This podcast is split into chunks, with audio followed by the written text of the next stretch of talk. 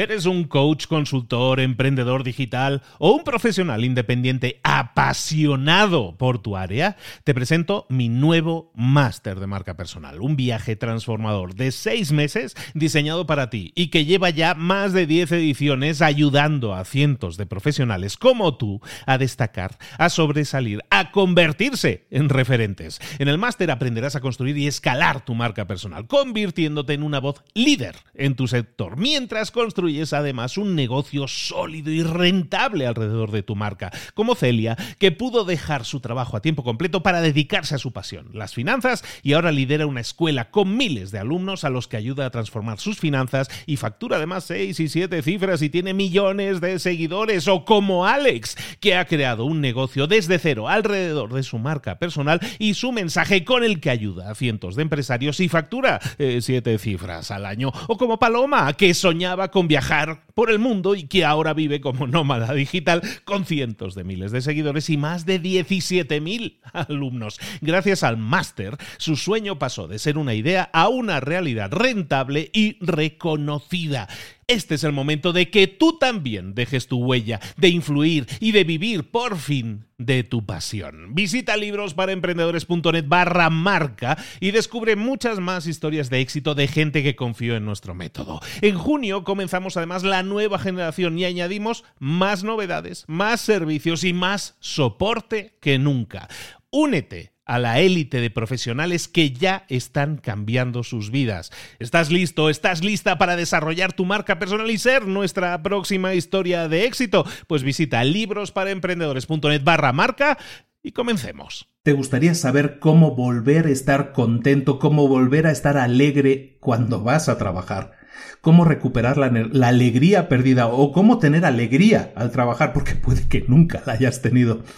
Todo eso y más, mucho más, lo vamos a ver hoy no en el resumen de este libro, sino en este libro que os voy a leer completo. Es un libro fantástico que se llama Fish, Pescado, un libro muy conocido que supongo que muchos habrán leído, pero espero que muchos otros también descubran a través de este podcast hoy, aquí. Y lo vamos a ver eso, hoy, aquí, ahora, en libros para emprendedores. Sin más, ¡comenzamos!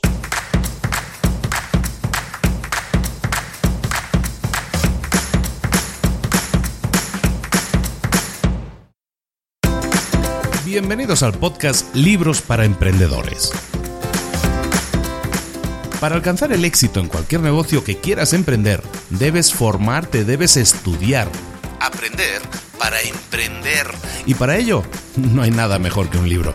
En el podcast Libros para Emprendedores te ayudamos de tres maneras. Primero, seleccionando los mejores libros del mercado para ayudarte a emprender, a mejorar en tu emprendimiento. Segundo, te ofrecemos gratis un resumen de los puntos más valiosos explicados en cada libro. Y tercero, te damos finalmente pasos a seguir para poner en práctica todas esas lecciones aprendidas y así poder acortar tu camino hacia el éxito ya sea marketing, ventas, liderazgo, emprendimientos, mentalización, eh, vamos a analizar lo mejor de lo mejor, de los mejores libros del mercado y te lo vamos a dar todo bien masticadito y listo para ser aplicado. Soy Luis Ramos, empresario y emprendedor, y voy a acompañarte, si me lo permites, en este camino. Sin más, comenzamos. Muy buenas a todos, bienvenidos una semana más a Libros para Emprendedores Aquí estamos de nuevo cerrando un segundo año, segundo año de esta aventura que es Libros para Emprendedores. Este es el último libro que resumimos este año. Y lo vamos a hacer, vamos a cerrar el año de nuevo de una manera especial. Ya lo hicimos el año pasado con un par de libros, también uno en Navidades, y, lo vuelvo a hacer, creo que es una buena idea. y, y se basa básicamente en no resumir un libro, sino en leerlo completo. Entonces estoy escogiendo libros que no son eh, de, no ficción de alguna manera, sino que explican una historia. Entonces eh, eh, este año he escogido que el libro que vamos a, a, leer juntos, que os voy a leer y vais a escuchar si tenéis a bien hacerlo, se llama Fish. Fish pescado en inglés, básicamente eh, habla de cómo organizar un equipo para que esté motivado, habla de la motivación. Pero puede ser un equipo, la historia que vamos a ver es de un equipo, pero también puede ser la automotivación, las cosas que puedes hacer, las cosas que puedes cambiar en tu actitud cuando vas al trabajo todos los días si eres empleado, en la actitud con la que vas a generar esa nueva empresa, ese nuevo emprendimiento, todo lo que puedes hacer o las cuatro leyes, las cuatro lecciones que vamos a ver que nos van a enseñar en este libro, que cómo, puedes aplicarlas. Y lo vas a ver con un ejemplo. En el libro se explica la historia de una empresa, de una empresa que eh, aplica en la cultura fish, la cultura fish. Y toda esta historia viene, eh, bueno, el libro se explica muy bien, en, el, en esta historia viene de, de un mercado de pescado, por eso se llama Fish el libro, de un mercado de pescado de una ciudad de Estados Unidos que se llama Seattle, que está al, noroeste, cerca de Canadá, y básicamente en este, en este mercado tienen eh, una cultura del trabajo en equipo, se lo pasan bien, no, no quiero desvelar mucho el contenido, lo vamos a ver, pero bueno, en las notas del programa, si quieres ver cómo es ese mercado de verdad, cómo es esta gente de la que vamos a estar leyendo en este libro, eh, os, os adjunto un libro, un libro, un vídeo de YouTube en el que sale esta gente. Eh, simplemente deciros, ya no me voy a enrollar mucho porque pues, eh, lo necesario es que escuches el libro. Es el capítulo más largo de libros para emprendedores.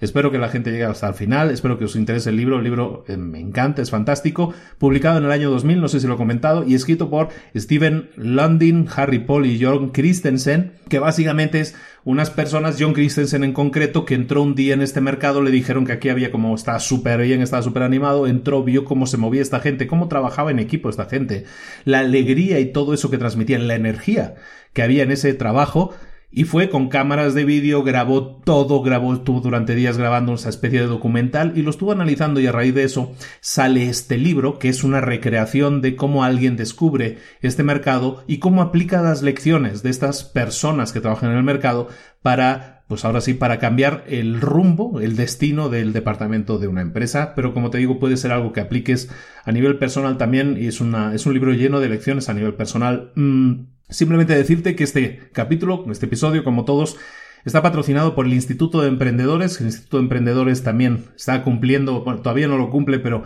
estamos cerrando nuestro primer año casi y, muy contentos, ¿no? Muy contentos porque estamos ya en los, en los 500, en los 500 alumnos y espero que no sean los últimos, espero que sigamos creciendo. Ha sido, ha sido un año muy especial en este sentido. El Instituto de Emprendedores es la plataforma de contenidos de, de enseñanza que estoy haciendo para emprendedores, en el que no solo hay contenidos que puedes consultar siempre que quieras, horas y horas de contenidos, sino que también me tienes a mí todas las semanas en persona, en vivo, eh, haciendo coaching al grupo, a toda la persona que se conecte, todas estas sesiones quedan grabadas, todas las preguntas que me hagan se responden, en principio para que para que si tienes bloqueos, si quieres emprender y no tienes idea, puedas hacerlo. Si quieres emprender y ya tienes una idea, explicarte cómo hacerlo de la manera más acelerada y, mejor, ¿no? Con una estrategia que funciona. Y si tienes una empresa que arrancó pero no está dando los resultados que, tú esperabas, para que veas que se pueden hacer cambios, que se puede cambiar el rumbo. Y este libro que, vamos a ver hoy, eh, FIS también habla un poco de eso, ¿no? De cómo se puede cambiar el rumbo de una empresa. No, no me lío más. Si quieres más información del Instituto de Emprendedores, es muy barato. Ahora eh, pusimos un precio súper asequible, democratizamos su acceso, solo 10 dólares al mes y tienes acceso a todo. Entonces, eh, instituto de emprendedores.org, por cierto, esa es la página, instituto de emprendedores.org. Ahora sí, nos vamos a, nos vamos de pesca, nos vamos a Seattle, nos vamos a vivir esta historia en primera persona de una ejecutiva de una empresa que descubre cómo cambiar el destino personal y profesional de su vida. Un abrazo a todos, nos vemos al final con la despedida muy personal, que espero que, también la, lleguéis, a, lleguéis vivos al final. Y, y, un abrazo a todos muy grande. Muchísimas gracias por este 2017. Vamos a hacer del 2018 algo inolvidable. Al final del podcast os explico por qué. Un abrazo a todos. Empieza Fish. Era un lunes húmedo, frío, oscuro y gris en Seattle, dentro y fuera. La mejor previsión del hombre del tiempo del Canal 4 mencionaba la posibilidad de que se abrieran algunos claros hacia el mediodía. En días así, Mary Jane Ramírez echaba de menos el sur de California. ¿Cuántos cambios? pensó mientras hacía repaso de los tres últimos años. Dan, su marido, había recibido una oferta interesante de Microroll, y ella había confiado en encontrar trabajo una vez instalados. En el plazo de cuatro semanas les habían notificado el traslado, habían hecho las maletas, cambiado de ciudad y encontrado una fantástica guardería para los niños. Su casa entró en el mercado inmobiliario de Los Ángeles en el momento adecuado y se vendió de inmediato. Tal y como esperaba, Mary Jane encontró rápidamente un puesto de supervisora en el área de servicios internos de First Guarantee Financial, una de las instituciones financieras más importantes de Seattle. A Dan le encantaba su trabajo en Microrule. Por la noche llegaba a casa pletórico de energía y con un montón de historias de la gran empresa para la que trabajaba y el trabajo avanzado que hacían. A menudo, Dan y Mary Jane acostaban a los niños y luego se quedaban charlando hasta bien entrada la noche. Aunque Dan estaba entusiasmado con su nueva empresa, se interesaba igualmente por el día que había tenido ella y quería saber cosas acerca de los compañeros de trabajo y los retos que surgían en la vida laboral de su esposa. Era obvio a primera vista que eran grandes amigos. El espíritu de cada uno brillaba en la presencia del otro. La cuidadosa planificación de su futuro había anticipado todos los problemas, menos uno. Doce meses después de haberse instalado en Seattle, Dan fue ingresado urgentemente aquejado de la rotura de un aneurisma, una rareza genética, según dijeron, y falleció de un derrame interno sin haber recuperado la conciencia. No hubo ni avisos ni tiempo para despedidas. Este mes ha hecho dos años. Ni siquiera llevábamos un año entero en Seattle. Frenando estos pensamientos, mientras empezaban a aflorar los recuerdos, Sintió como la invadía una ola de emoción. No continuó. Este no es el momento de pensar en mi vida privada. Todavía no he llegado a la mitad de la jornada y estoy hasta arriba de trabajo. En los tres años que llevaba en First Guarantee Financial, Mary Jane se había ganado una gran fama de supervisora competente. No era la primera en llegar ni la última en marcharse, pero su ética de trabajo le impedía que se le acumularan los encargos. De hecho, su manera seria y responsable de trabajar le acarreaba algún problemilla en la empresa, ya que mucha gente intentaba asegurarse de que fuera ella quien lo resolviera todo personalmente. Sabían que el trabajo quedaría terminado a tiempo y sería de óptima calidad. También era buena jefa. Escuchaba con atención las preocupaciones y las ideas de sus empleados y a cambio era apreciada y respetada. No era raro encontrarla haciendo el trabajo de alguien con un hijo enfermo o con una cita importante.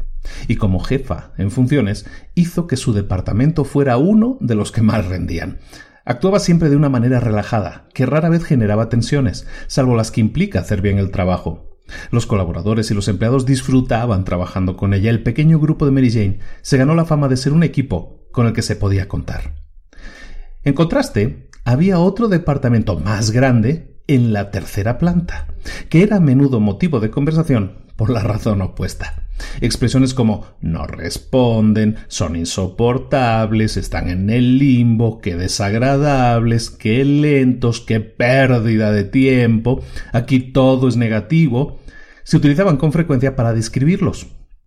Eran el blanco de todos los odios. Por desgracia para la empresa, casi todos los departamentos tenían que tener contacto con la tercera planta, porque allí se procesaba la mayoría de las transacciones del First Guarantee, y todo el mundo temía cualquier contacto con ese departamento. Los jefes se intercambiaban historias sobre el último fiasco con la tercera planta, y los que la visitaban la describían como un lugar tan muerto que te chupaba la vida. Mary Jane aún recordaba la carcajada general que estalló cuando uno de los jefes dijo que se merecía el premio Nobel. Al preguntarle qué quería decir con eso, contestó porque creo que he descubierto vida en la tercera planta. La gente se desternilló de la risa. Algunas semanas después, Mary Jane aceptó, no sin cierta reticencia, un ascenso a jefa del Departamento de Procesamiento de Datos de la tercera planta del First Guarantee. Aunque la empresa había puesto grandes esperanzas en ella, Mary Jane tenía muchas dudas sobre la conveniencia de aceptar o no el puesto. Se sentía muy a gusto en su trabajo actual y sus ganas de correr riesgos habían disminuido después de la muerte de Dan. El departamento que había liderado había estado con ella durante los años duros que siguieron a la muerte de su marido y sentía que tenía un fuerte vínculo con ellos. Era duro abandonar a una gente con la que había compartido tantas cosas y en una época tan mala. Mary Jane era muy consciente de la terrible reputación de la tercera planta. De hecho, si no hubiera sido por todos los gastos imprevistos de la hospitalización de Dan, seguramente habría rechazado el ascenso y el aumento de sueldo. Pero allí estaba ahora, en la infame tercera planta. Era la tercera persona que ocupaba ese puesto en los últimos dos años. En las primeras cinco semanas en el nuevo puesto, Mary Jane se había esforzado en entender el trabajo y a la gente. Aunque se sorprendió un poco de que le cayera bien la mayoría de las personas que trabajaban allí, rápidamente se dio cuenta de que la reputación de la tercera planta era merecida. había observado que Bob, un veterano que llevaba cinco años trabajando en ese departamento, dejaba que el teléfono sonara siete veces antes de cortar deliberadamente la comunicación, desconectando el cable. Había escuchado por casualidad a Marta contar lo que hacía cuando alguien de la empresa la tosigaba para que terminara un trabajo antes. Poner el expediente debajo del resto por error. Y siempre que iba a la sala de descanso encontraba a alguien dormitando. Casi todas las mañanas los teléfonos sonaban insistentemente, sin que nadie los descolgara, durante 10 o 15 minutos después del inicio oficial de la jornada, porque los empleados llegaban tarde. Cuando les preguntaba los motivos, las excusas eran muy numerosas. Allí todo discurría a cámara lenta. El nombre de zombies, con el que los habían bautizado, les iba como anillo al dedo. Mary Jane no tenía la menor idea de lo que debía hacer. Solo sabía con absoluta certeza que debía hacer algo, y debía hacerlo pronto. La noche anterior, después de acostar a los niños, había intentado analizar la situación describiéndola en su diario, así que se puso a repasar lo que había escrito. Aunque el viernes hizo un día frío y espantoso fuera, comparado con la vista que tenía dentro de mi despacho lo de la calle no era nada. La ausencia de energía era total. A veces me cuesta creer que hay seres humanos en la tercera planta. Solo cuando alguien explica lo que le ha regalado un bebé o saca las fotos de una boda, cobran vida. No les interesa absolutamente nada que esté relacionado con el trabajo. Tengo bajo mi responsabilidad 30 empleados que por lo general hacen una jornada corta y a ritmo lento por un sueldo diario bajo. Muchos llevan tantos años trabajando cada día ese ritmo tan lento que están completamente aburridos. Parecen buena gente, pero si alguna vez han estado motivados, eso ya pasó a la historia. En el departamento se respira una atmósfera tan rotundamente depresiva que los nuevos no tardan en perder la chispa rápidamente cuando me paseo entre las mesas. Tengo la impresión de que me falta oxígeno y me cuesta respirar. La semana pasada descubrí que cuatro empleados todavía no utilizan el programa de ordenador que se instaló hace dos años. Dicen que prefieren el antiguo. No sé qué más sorpresas me esperan. Supongo que muchos departamentos de procesamiento de datos funcionan igual. Aquí no hay mucho con lo que entusiasmarse, solo un montón de operaciones que deben procesarse, pero, pero no tiene por qué ser así. Debe haber una manera de que entiendan que nuestro trabajo es crucial para la empresa. Gracias a nosotros, otros departamentos pueden atender a nuestros clientes. Aunque nuestro trabajo sea vital dentro del funcionamiento global, ocurre entre bastidores y básicamente nadie le da importancia. Es como una parte invisible de la organización y ni aparecería en la pantalla de radar de la empresa si no fuera por lo malo que es. Y la verdad es que es muy malo. No es el amor al trabajo lo que nos motiva a ninguno de los que formamos el departamento. No soy la única persona que tiene problemas económicos en esa planta. Muchas mujeres y uno de los hombres viven solos con sus hijos. Jack acaba de llevarse a su padre enfermo a vivir con el Bonnie y su marido tiene ahora dos nietos que viven con ellos. Todos estamos aquí por tres cosas. El sueldo, la seguridad y las ventajas. Mary Jane sopesó la última frase que había escrito en su diario. Desde siempre, los puestos del Departamento de Procesamiento de Datos eran para toda la vida. El sueldo no estaba mal y el trabajo era seguro. Mirando las mesas separadas que se alineaban fuera de su despacho, se hizo varias preguntas. ¿Saben que esa seguridad con la que sueñan podría ser un espejismo? ¿Se dan cuenta de hasta qué punto las fuerzas del mercado están cambiando esta industria? ¿Comprenden que todos tendremos que cambiar para competir en un mercado de servicios financieros que se consolida a gran velocidad? ¿Son conscientes de que si no cambian, algún día tendrán que buscarse otro empleo? Conocía las respuestas a todas esas preguntas. No, no, no y no. Los miembros de su departamento seguían actuando como siempre, los habían dejado solos y apartados demasiado tiempo. Cumplían con su trabajo y confiaban en que llegara la jubilación antes que los cambios. ¿Y ella? ¿Tenía ella una visión diferente? El teléfono sonó, devolviéndolo al presente. Los sesenta minutos que siguieron fueron una lucha incesante. Primero, se enteró de que había desaparecido el expediente de un cliente importante y que se rumoreaba que había sido visto por última vez en la tercera planta. A continuación, un empleado de otro departamento, harto de que lo tuvieran horas esperando al teléfono, había acudido personalmente a la tercera planta y había montado una escena desagradable.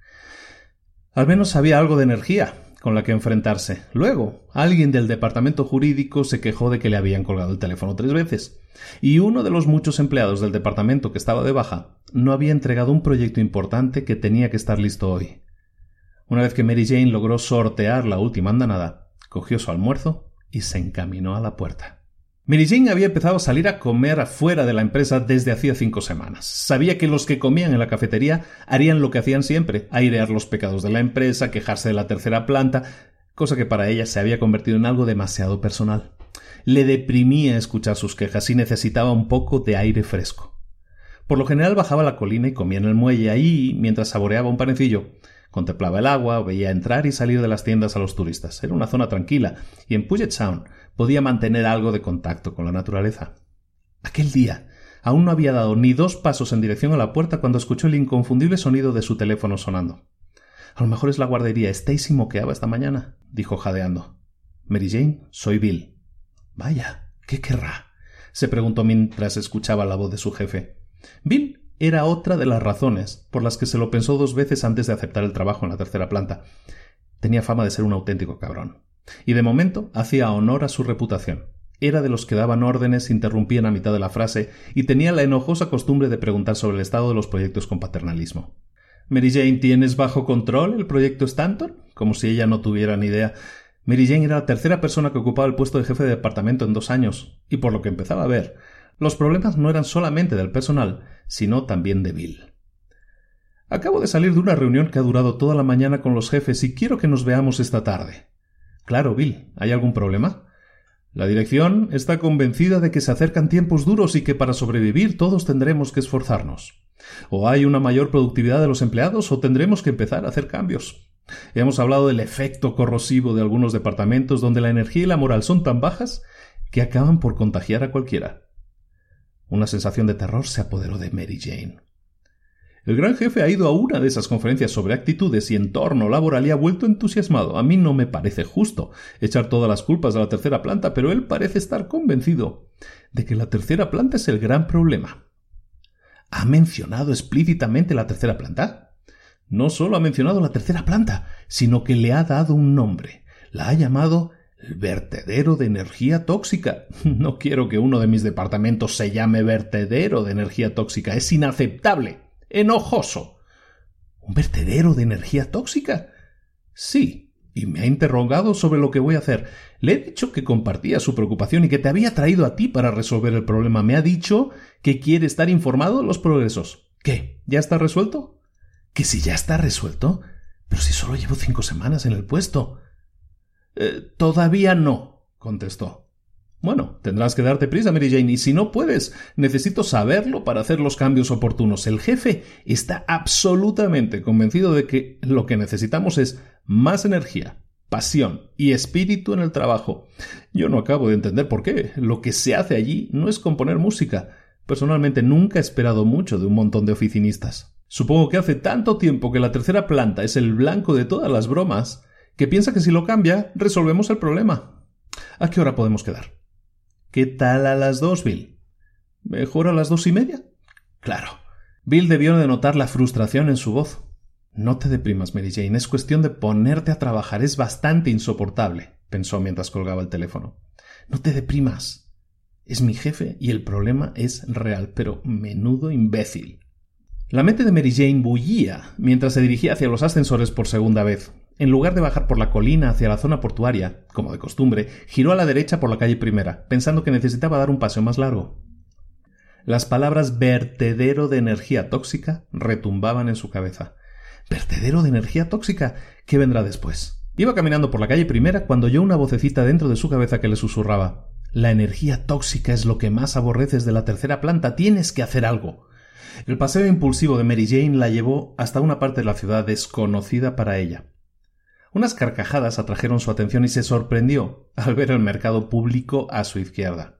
Había oído hablar de él, pero en su situación económica actual y con dos niños pequeños procuraba evitar los mercados con renombre. Dado que tenía necesidad de vivir frugalmente hasta que pagara todas las facturas médicas, era más sencillo no visitarlo. Había pasado en coche por la zona, pero era la primera vez que lo hacía a pie. Cuando se giró y caminó hacia Pike Place, se fijó en un grupo numeroso de gente bien vestida y que estaba apiñada delante de uno de los puestos de pescado, riendo. Al principio sintió que rechazaba la risa, preocupada como estaba. Ya iba a dar media vuelta cuando oyó una voz en su cabeza que le dijo No me vendría mal reírme un poco. Y se acercó al grupo. Uno de los pescaderos gritó Buenas tardes, señoritos yogur. Docenas de personas bien vestidas levantaron sus vasos de yogur en el aire. Señor, pensó, ¿dónde me he metido? ¿Es un pescado lo que acabo de ver volando por los aires? No sabía si le engañaba la vista. Entonces volvió a suceder. Uno de los trabajadores, inconfundible con su delantal blanco y unas botas negras de goma, cogió un pescado grande y lo lanzó hacia un mostrador a seis metros de distancia, gritando Salmón volando rumbo a Minnesota. Entonces el resto de sus compañeros gritó al unísono Salmón volando rumbo a Minnesota. En un alarde de destreza, el empleado de detrás del mostrador atrapó el salmón en el aire con una mano para seguidamente inclinar la cabeza saludando al público que aplaudía su destreza. La energía era notable. A la derecha, otro empleado que movía la boca de un pez grande como si estuviera hablando, hacía las delicias de un niño pequeño. Otro pescadero, algo mayor y con algunas canas, se paseaba de un lado a otro gritando Preguntas, preguntas, respuestas a cualquier pregunta sobre pescados. En la caja, un empleado joven hacía malabarismos con unos cangrejos. Dos jubilados reían con ganas de la conversación que mantenía su pescadero con el pescado que habían elegido. El lugar resultaba increíble. Mary Jane notó que empezaba a relajarse mientras disfrutaba del espectáculo. Miró a la gente que sostenía los vasos de yogur en el aire y pensó ¿Oficinistas? ¿De verdad compran pescado a la hora del almuerzo o solo vienen a contemplar el espectáculo? Sin que se diera cuenta, uno de los pescaderos había reparado en ella. Había algo en su curiosidad y en su aire serio que le animó a acercársele. ¿Qué pasa? ¿No tienes yogur? Ella le miró y vio un hombre joven y atractivo de pelo negro, largo y rizado. La miraba fijamente con una gran sonrisa en la cara. Tengo un yogur en el bolso, tartamudeó señalando su bolso marrón, pero no sé muy bien qué tengo que hacer. ¿Has venido alguna vez por aquí? No, suelo comer en el muelle. Te entiendo. Se está muy tranquilo al lado del agua. Es todo lo contrario de este lugar, eso seguro. ¿Y por qué has venido hoy? A su derecha, uno de los pescaderos gritaba con aire perdido ¿Quién quiere comprar pescado? Otro bromeaba con una mujer joven. Un cangrejo pasó volando por encima de la cabeza de Mary Jane. Seis cangrejos volando rumbo a Montana. gritó alguien. Seis cangrejos volando rumbo a Montana. corearon todos. Otro empleado que llevaba un gorro de lana bailaba detrás de la caja. Mary Jane se sentía rodeada de una euforia controlada como la de las atracciones de la feria, pero mejor. Sin embargo, el pescadero que había hablado con ella no parecía en absoluto distraído, aguardaba tranquilo y pacientemente su respuesta. Caramba, pensó, parece que de verdad le interesa mi respuesta. Pero no voy a contarle a un desconocido mis problemas en el trabajo. Sin embargo, eso fue precisamente lo que hizo. Se llamaba Lonnie y escuchó con atención la descripción de la tercera planta. No reaccionó cuando uno de los pescados golpeó contra una cuerda y cayó al suelo junto a ellos escuchó atentamente la descripción que Mary Jane le hacía de los numerosos problemas que había identificado los empleados. Cuando acabó de contarle la historia, miró a Lonnie y le preguntó ¿Qué opinas de mi vertedero de energía tóxica? Menuda historia. Yo también he trabajado en lugares horrorosos. De hecho, este lugar era bastante lúgubre. ¿Qué notas en el mercado ahora? Eh, ruido, acción, energía, contestó Mary Jane sin dudarlo ni un momento. ¿Y qué opinas de toda esta energía? Me gusta, contestó. Me gusta mucho. A mí también. Me ha malcriado para toda la vida. Creo que no podría trabajar en un mercado típico después de haber probado esto. Como te decía, al principio no era así, ¿eh? Durante mucho tiempo fue también un vertedero de energía. Luego decidimos cambiar las cosas y este es el resultado. ¿Crees que con esta energía habría algún cambio en tu departamento? Desde luego que sí. Es lo que necesitamos en el vertedero, dijo sonriendo. Me gustaría explicarte qué es lo que hace, en mi opinión, que este mercado sea diferente. ¿Quién sabe? A lo mejor te doy ideas. Pero nosotros no podemos arrojarnos nada los unos a los otros. El trabajo es aburrido, la mayoría. No corras. No tenéis que lanzaros nada. Por supuesto que tu trabajo es diferente y parece que tienes un reto muy serio por delante. Me gustaría ayudarte. ¿Y si encuentras la manera de aplicar alguna de las lecciones que has aprendido en tu primera visita al mundialmente famoso mercado de pescado de Place? La posibilidad de tener un departamento pletórico no es razón suficiente para que aprendas las lecciones? Sí, por supuesto, pero ¿por qué quieres ayudarme? Formar parte de esta pequeña comunidad de pescaderos y vivir lo que has vivido hoy aquí cambió mi vida. Te ahorraré los detalles, pero mi vida era un desastre cuando acepté este trabajo. Trabajar aquí me salvó literalmente la vida. Aunque suene un poco ingenuo, Creo que tengo la obligación de buscar maneras de demostrar mi gratitud por la vida que disfruto. Tú me lo has puesto fácil contándome tu problema. Creo sinceramente que podrás encontrar algunas respuestas aquí. Hemos creado mucha energía. Y mientras decía la palabra energía, un cangrejo pasó volando y alguien gritó con acento tejano Cinco cangrejos volando con destino a Wisconsin. El coro repitió Cinco cangrejos volando con destino a Wisconsin. De acuerdo, dijo ella riendo en voz alta. Si este mercado tiene algo, ese algo es energía. Trato hecho. Miró el reloj y calculó que tendría que volver deprisa para no llegar tarde. No tenía dudas de que sus salidas y entradas eran cronometradas por los empleados. Lonnie captó el gesto y dijo Oye, ¿por qué no vuelves mañana a la hora de comer y te traes dos yogures? Se giró e inmediatamente empezó a explicarle a un joven, vestido con una chaqueta vikinga, las diferencias entre un salmón de río y un salmón de vivero. El martes, a la hora de comer, Mary Jane se apresuró por la calle primera, camino del mercado. Lonnie estaba esperándola. Apreció inmediatamente entre la multitud y la condujo a través de una rampa más allá de la franquicia de la tienda de camisetas.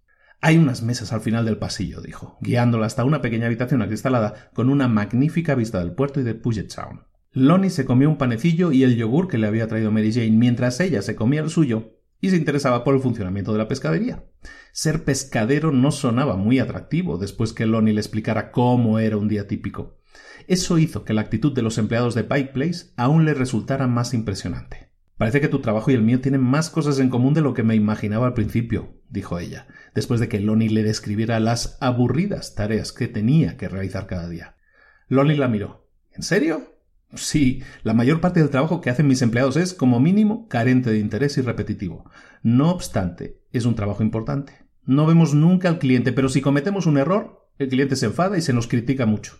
Si hacemos bien nuestro trabajo, nadie repara en él. En general, el trabajo es aburrido. Vosotros habéis cogido un trabajo aburrido y habéis encontrado la manera de hacerlo interesante. Eso, eso es lo que encuentro fascinante. ¿Has pensado alguna vez que cualquier trabajo puede resultar aburrido para la persona que lo tiene que hacer. Algunos de los ejecutivos del yogur viajan por todo el mundo por negocios. A mí me parece muy atractivo, pero ellos me dicen que te cansas rápido. Supongo que en determinadas circunstancias cualquier trabajo puede ser aburrido. Estoy de acuerdo con lo que dices. Hace muchos años me surgió la oportunidad de hacer un trabajo con el que las adolescentes sueñan a menudo. Me ofrecieron un contrato de modelo, pero al acabar el mes ya estaba muerta de aburrimiento. Te pasabas todo el día cruzada de brazos, esperando, o mira los locutores, por ejemplo. Desde entonces he aprendido que muchos no hacen otra cosa que leer el texto de otros. Eso también me parece aburrido, al menos a mí. Muy bien, si estamos de acuerdo en que cualquier trabajo puede ser aburrido, ¿estamos de acuerdo en que cualquier trabajo se puede hacer con energía y entusiasmo? Hmm, no estoy tan segura. ¿Puedes darme un ejemplo? Muy fácil. Date una vuelta por el mercado y mira las otras pescaderías. No es lo mismo. Son. ¿Cómo lo llamaste? vertederos de energía tóxica. De hecho, su actitud hacia el trabajo nos beneficia mucho. Ya te dije que Pike Place antes no era así. Entonces descubrimos una cosa increíble. Aunque no puedas escoger el trabajo en sí, siempre puedes elegir cómo lo vas a hacer. Esa fue la gran lección que aprendimos cuando creamos el mundialmente famoso mercado de pescado de Pike Place. Podemos elegir la actitud que tenemos en nuestro trabajo. Elige tu actitud. Mary Jane sacó una libreta y empezó a escribir aunque no puedas escoger el trabajo, siempre puedes elegir cómo lo harás. Luego pensó en las palabras que había escrito y preguntó ¿Por qué no se puede escoger el trabajo? Buena pregunta. Siempre puedes renunciar. En ese sentido sí que puedes escoger el trabajo que haces, pero a lo mejor no es la decisión más acertada porque tienes responsabilidades o por otros motivos. A eso me refiero cuando hablo de escoger. Sin embargo, siempre tienes la opción de elegir la actitud que vas a adoptar en el trabajo. Te voy a contar una cosa de mi abuela. Mira, eh, ella siempre lo hacía todo con amor y buena cara. A todos sus nietos nos gustaba ayudar en la cocina, porque fregar los platos con ella era muy divertido. Y de paso, sin darnos cuenta, aprendíamos mucho de cocina. Así, cuando éramos niños, tuvimos un privilegio muy especial, la compañía de un adulto que se preocupaba por nosotros. Ahora me doy cuenta de que a mi abuela no le gustaba fregar los platos. Ponía amor en hacerlo y eso nos contagiaba su espíritu. De la misma manera, mis amigos y yo nos dimos cuenta que cada día al venir aquí traíamos una actitud. Podemos venir de mal humor y tener un día deprimente, y podemos mostrarnos antipáticos e irritarnos con los compañeros y con los clientes. O podemos traer una actitud alegre y desenfadada y pasar un día fantástico. Podemos elegir la clase de día que queremos pasar. Estuvimos mucho tiempo hablando de ello y nos dimos cuenta de que ya que teníamos que trabajar, lo mejor era pasarlo lo mejor posible. ¿Le ve sentido? Mucho. De hecho, nos entusiasmamos tanto con lo de elegir que de paso decidimos hacernos mundialmente famosos. Pasar un día siendo mundialmente famoso es mucho más agradable que pasar un día siendo vulgar. ¿Ves lo que quiero decir? Trabajar en una pescadería no es fácil. Hace frío, hay humedad, huele mal, te puede resbalar, pero podemos elegir qué actitud vamos a adoptar mientras hacemos el trabajo. Sí, me parece que lo entiendo. Tú eliges cada día la actitud que vas a tener en el trabajo. Esa elección determina tu comportamiento. Ya que estás aquí, ¿por qué no elegir ser una pescadería mundialmente famosa en vez de ser una más? Parece tan sencillo. Es fácil de entender, pero no es tan fácil de hacer. No creamos este lugar de la noche a la mañana, tardamos casi un año. Yo, yo era un caso difícil, digamos que era un resentido. Mi vida personal estaba completamente descontrolada. Tampoco le daba muchas vueltas, pensaba que sabía muy bien lo que hacía. La vida era dura, y yo respondía de la misma manera, siendo duro. Entonces, cuando decidimos crear un puesto de pescado diferente, me resistía a aceptar que yo podía elegir cómo vivir cada día. Había invertido demasiado en ser una víctima. Uno de los compañeros, mayor que yo, que también había pasado una mala racha, me llevó aparte y me lo explicó, de pescadero a pescadero. Pensé mucho en lo que me dijo y decidí probar. Ahora soy un creyente. Cada persona puede escoger su actitud. Lo sé, porque yo escojo la mía. Mary Jane estaba impresionada por lo que estaba oyendo y también con la persona de quien lo estaba oyendo. Al levantar los ojos, se encontró a Lonnie mirándola con curiosidad y se dio cuenta de que llevaba un rato soñando despierta. Ah, lo siento. Lo voy a probar.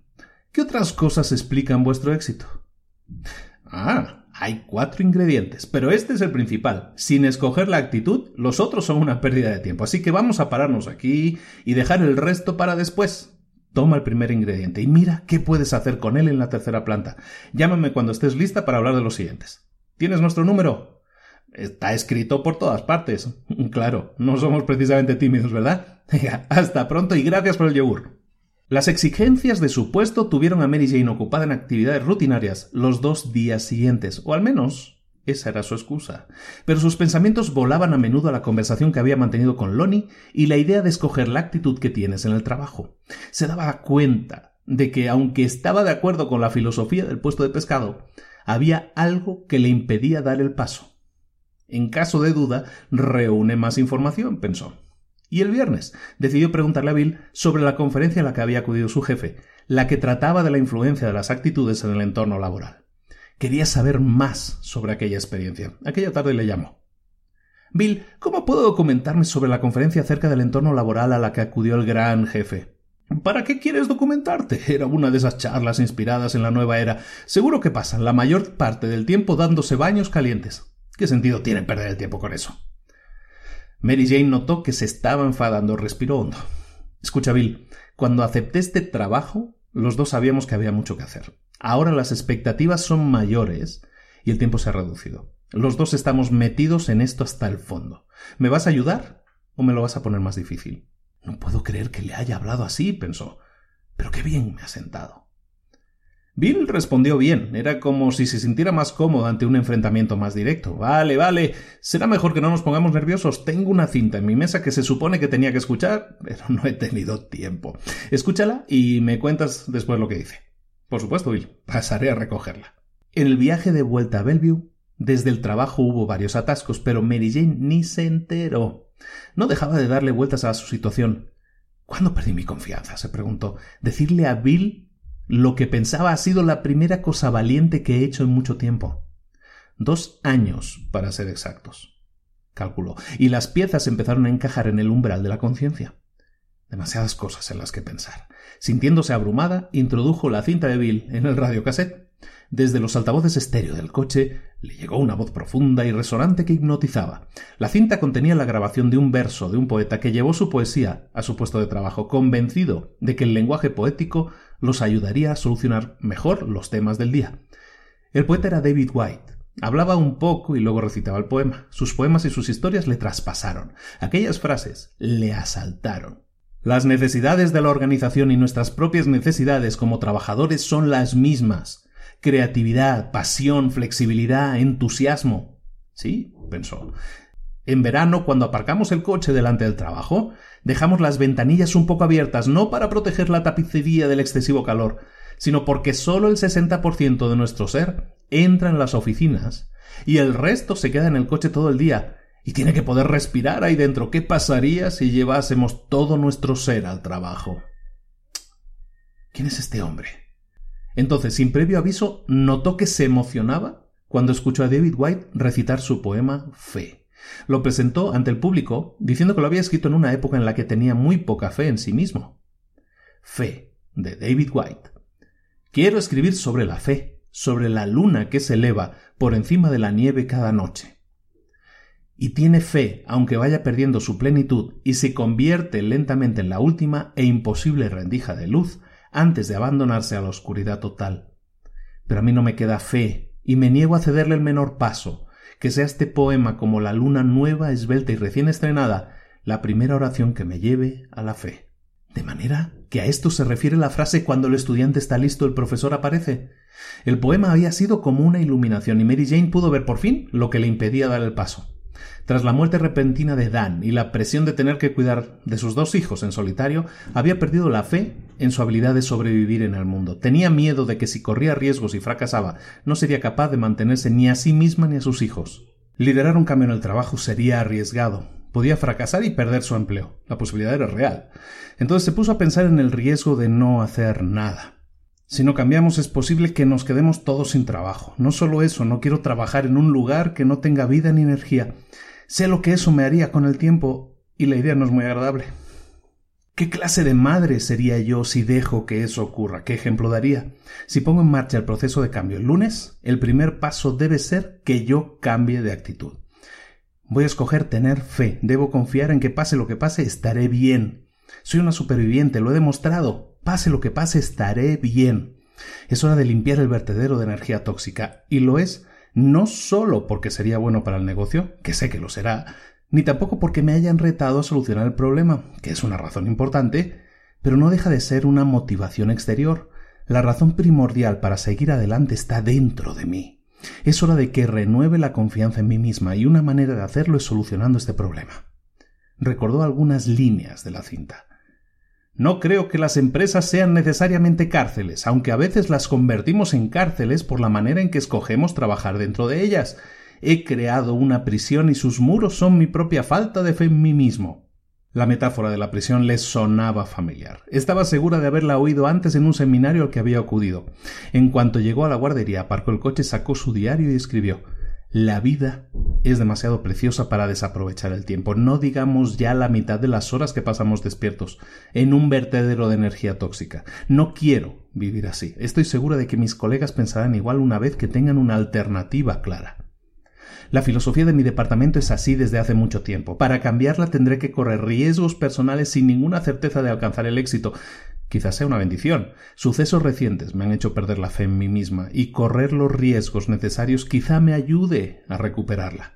El hecho es que el riesgo de no hacer nada seguramente es mayor que el riesgo de actuar. Entre mis notas en alguna parte hay material con un mensaje que podría serme útil. Tengo que encontrar ese mensaje porque necesito toda la ayuda que pueda conseguir. Pensando en eso, se bajó del coche y fue a recoger a su hija. Mamá, mamá, tienes los ojos húmedos. ¿Has llorado? ¿Pasa algo, mamá? Sí, cariño, he llorado, pero eran lágrimas buenas. ¿Qué tal has pasado el día? He hecho un dibujo de nosotros. ¿Quieres verlo? Claro que sí. Bajó la vista y miró las cuatro figuras que su hija había dibujado. Luego volvió la vista hacia ella. Muy bien. Otra prueba más de fe. Recoge tus cosas, cariño. Tenemos que ir a buscar a Brad. El domingo por la tarde Mary Jane se reservaba un poco de tiempo para ella. Había contratado una empleada para que los domingos estuviera con los niños como mínimo dos horas. Era una pequeña recompensa que se daba, algo que siempre la dejaba fresca y lista para hacer frente a los retos familiares y laborales. Empleaba el tiempo en leer material que le sirviera de inspiración, una nueva novela, dar un paseo en bicicleta o saborear un café y relajarse. Seattle está lleno de cafés y había uno estupendo a tan solo tres manzanas de su casa. Cogió algunos libros y se fue a la calle. Su mesa favorita, en un rincón tranquilo del café, la estaba esperando. Un café con leche desnatada y en taza grande, por favor. Se sentó con su café y decidió empezar con una lectura que la inspirara. Cogió una copia gastada de El encanto de las cosas simples de Sarah Van Bregnach, un libro con una lectura para cada día del año, y buscó el 8 de febrero. Unas palabras clave parecieron saltar de la página. La mayoría de nosotros nos sentimos incómodos si nos vemos como artistas y sin embargo, cada uno de nosotros lo es. Cada día, con cada elección, creamos una obra de arte única, algo que solo uno puede hacer. La razón por la que naciste fue para dejar tu marca indeleble en el mundo. Esa es tu autenticidad. Respeta tus urgencias creativas. Apuesta por la fe. Descubrirás que tus elecciones son tan auténticas como lo eres tú. Es más, descubrirás que tu vida es todo lo que se supone que debe ser, un alegre soneto de acción de gracias. Había planeado pensar en el trabajo y las palabras sobre la elección y la fe la transportaron al puesto de pescado. Esos hombres son artistas, pensó, y han elegido crear cada día. Y a ella también se le ocurrió un pensamiento asombroso. Yo también puedo ser un artista. Entonces cogió una carpeta de un seminario sobre liderazgo al que había asistido. Allí había escuchado por primera vez la palabra cárcel utilizada como metáfora para el trabajo. Dentro había una copia descolorida de un discurso escrito por John Garner. Recordó que Garner animó a la gente a fotocopiar sus papeles, un gesto generoso, pensó. Debió de decir algo importante si aún me acuerdo de él después de tanto tiempo. Repasó el discurso página por página. El pasaje empieza así. No se sabe por qué algunos hombres y mujeres se marchitan mientras que otros permanecen vitales hasta el final de sus días. Es posible que marchitarse no sea la palabra adecuada. Quizá debería decir que mucha gente en algún punto del camino deja de aprender y de crecer. Mary Jane levantó la vista mientras pensaba eso encaja con mi grupo y también con mi viejo yo. Sonrió ante la decisión que implica decir mi viejo yo. Volvió al pasaje. Debemos ser comprensivos al juzgar las razones. Quizás la vida les ha presentado problemas más duros de los que podían resolver. Quizás algo ha herido profundamente su confianza en sí mismos o su autoestima. O quizás han corrido tan duramente durante tanto tiempo que han olvidado por qué corrían. Estoy hablando de personas que, por muy ocupadas que parezcan estar, han dejado de aprender y de crecer. No me burlo, la vida es dura. A veces concentrarnos en seguir adelante es un acto de coraje. Tenemos que afrontar el hecho de que la mayoría de los hombres y las mujeres que se encuentran en el mundo laboral tienen menos inventiva y están más cansados de lo que creen, de lo que saben y más aburridos de lo que se atreverían a admitir. Un famoso escritor francés dijo hay personas cuyo reloj se detiene en un momento determinado de su vida. He observado cómo se mueve mucha gente por la vida. Como dice Yogi Berra, al mirar se ven muchas cosas, Estoy convencido de que la mayoría de la gente disfruta aprendiendo y creciendo, sea cual sea el punto de la vida en el que se encuentren. Si somos conscientes del peligro de marchitarnos, podemos tomar medidas para evitarlo. Si tu reloj se ha parado, puedes volver a darle cuerda. Algo que yo sé de ti, que quizá tú no sepas de ti mismo. Dentro de ti tienes más recursos de energía de los que nunca has utilizado, más talento del que nunca has aprovechado y más fuerza de la que nunca has puesto a prueba, y más que dar de lo que nunca has dado. No me extraña que me acuerde de John Garner. Tengo muchos relojes a los que dar cuerda, pero el primero que necesito dar cuerda es el mío, pensó ella. La hora siguiente, Mary Jane se la pasó escribiendo en su diario y se alegró al comprobar que se sentía más tranquila. Mientras se preparaba para volver a casa, miró lo que había escrito y marcó con un círculo la sección que le guiaría el lunes por la mañana. Solucionar el problema del vertedero de energía tóxica exigirá que me convierta en líder en todos los sentidos de la palabra. Tendré que arriesgarme a la posibilidad de fracasar. No habrá un puerto seguro, pero no tomar ninguna acción supondría el fracaso rotundo. Tengo que empezar como sea. Mi primer paso es cambiar de actitud. Elijo la confianza, la esperanza y la fe. Daré cuerda a mi reloj y me prepararé para disfrutar aprendiendo y creciendo mientras trabajo para aplicar las lecciones del puesto de pescado a mi vertedero de energía tóxica. A las cinco y media de la mañana se sintió un poco culpable mientras esperaba que abriera la guardería de su hija. En días raros como aquel, dejaba a Brad en la guardería hasta que llegaba un autobús que lo llevaba a la escuela. Miró a sus hijos, que tenían ojos de sueño, y dijo No acostumbro a levantaros tan temprano, niños, pero hoy tengo que estar pronto en la oficina para preparar un proyecto realmente importante. Brad se restregó los ojos y dijo No importa, mamá. Y Stacy añadió Sí, es divertido llegar siendo los primeros, así cogeremos los videojuegos que queramos. Cuando se abrieron las puertas, Mary Jane los acompañó dentro y dio un gran abrazo a cada uno. Antes de irse, se volvió para mirarlos y comprobó que ya estaban entretenidos. Apenas se encontró tráfico. A las 5.55 estaba ya en su despacho con una humeante taza de café y varias hojas delante. Cogió un rotulador y escribió en grandes letras Escoge tu actitud. Pasos. Primero, convoca una reunión y di lo que piensas. Segundo, busca un mensaje que transmita la noción de elegir una actitud de manera que todo el mundo lo pueda entender y personalizar. Tercero, proporciona la motivación necesaria. Y cuarto, persiste con fe. Ahora viene la parte más difícil. ¿Qué le digo a los empleados de la tercera planta? Y empezó a escribir sus pensamientos. Los lunes por la mañana, la plantilla del departamento se reunía en dos turnos. Un grupo atendía las llamadas mientras el otro se reunía con ella en la sala de conferencias, y luego cambiaban. Cuando estuvo reunido el primer grupo, escuchó los resúmenes de las actividades familiares y las quejas universales sobre el lunes por la mañana. Son buena gente, pensó. Notó que el corazón le latía más rápido cuando se callaron, y le prestaron atención. Ahí voy. Hoy hablaremos de un tema importante, Hace dos semanas el vicepresidente de la empresa asistió a una conferencia y volvió convencido de que First Guarantee necesita una inyección de energía y entusiasmo. Volvió convencido de que la energía y el entusiasmo son las claves para mejorar la productividad, reclutar personal con éxito, conservarlos a largo plazo, prestar un buen servicio al cliente y desarrollar muchas cualidades más que se necesitan para competir en un negocio en continua transformación. Convocó una reunión de jefes de departamento y en esa reunión se refirió a la tercera planta como un vertedero de energía tóxica. Habéis oído bien. Dijo que nuestra planta era un vertedero de energía tóxica y dijo que había que depurarlo. Mary Jane miró las expresiones de sobresalto. El primer comentario vino de Adam, un empleado que llevaba mucho tiempo trabajando. Pues me gustaría ver cómo lo harían ellos. Es el trabajo más aburrido de la Tierra. Luego intervino uno de los empleados con menos energía. ¿Qué importa la energía? El trabajo se hace, ¿no? Nadie impugnó la acusación, de que la energía era tóxica. Mary Jane prosiguió. Quiero que sepáis que este asunto no quedará así. El vicepresidente del grupo puede que pierda interés. Es posible que Bill lo olvide con el tiempo, pero yo no. Porque estoy completamente de acuerdo. Somos un vertedero de energía tóxica. Otros departamentos de la empresa detestan tener tratos con nosotros. También nos llaman el hoyo. Hacen bromas sobre nosotros durante la comida, se ríen de nosotros en los pasillos. Y tienen razón, caramba. A muchos de ellos les fastidia venir aquí y hasta nosotros lo llamamos el pozo. Creo que podemos y debemos cambiar. Y quiero que sepan el porqué. Las expresiones de sobresalto fueron reemplazadas por expresiones de asombro. El silencio era absoluto. Ya conocéis mi historia. Dan y yo vinimos a esta ciudad con esperanzas, sueños, dos niños pequeños, que la muerte repentina de Dan me dejó sola, que el seguro de Dan no cubría muchos de los grandes gastos, que me encontré en una situación económica difícil.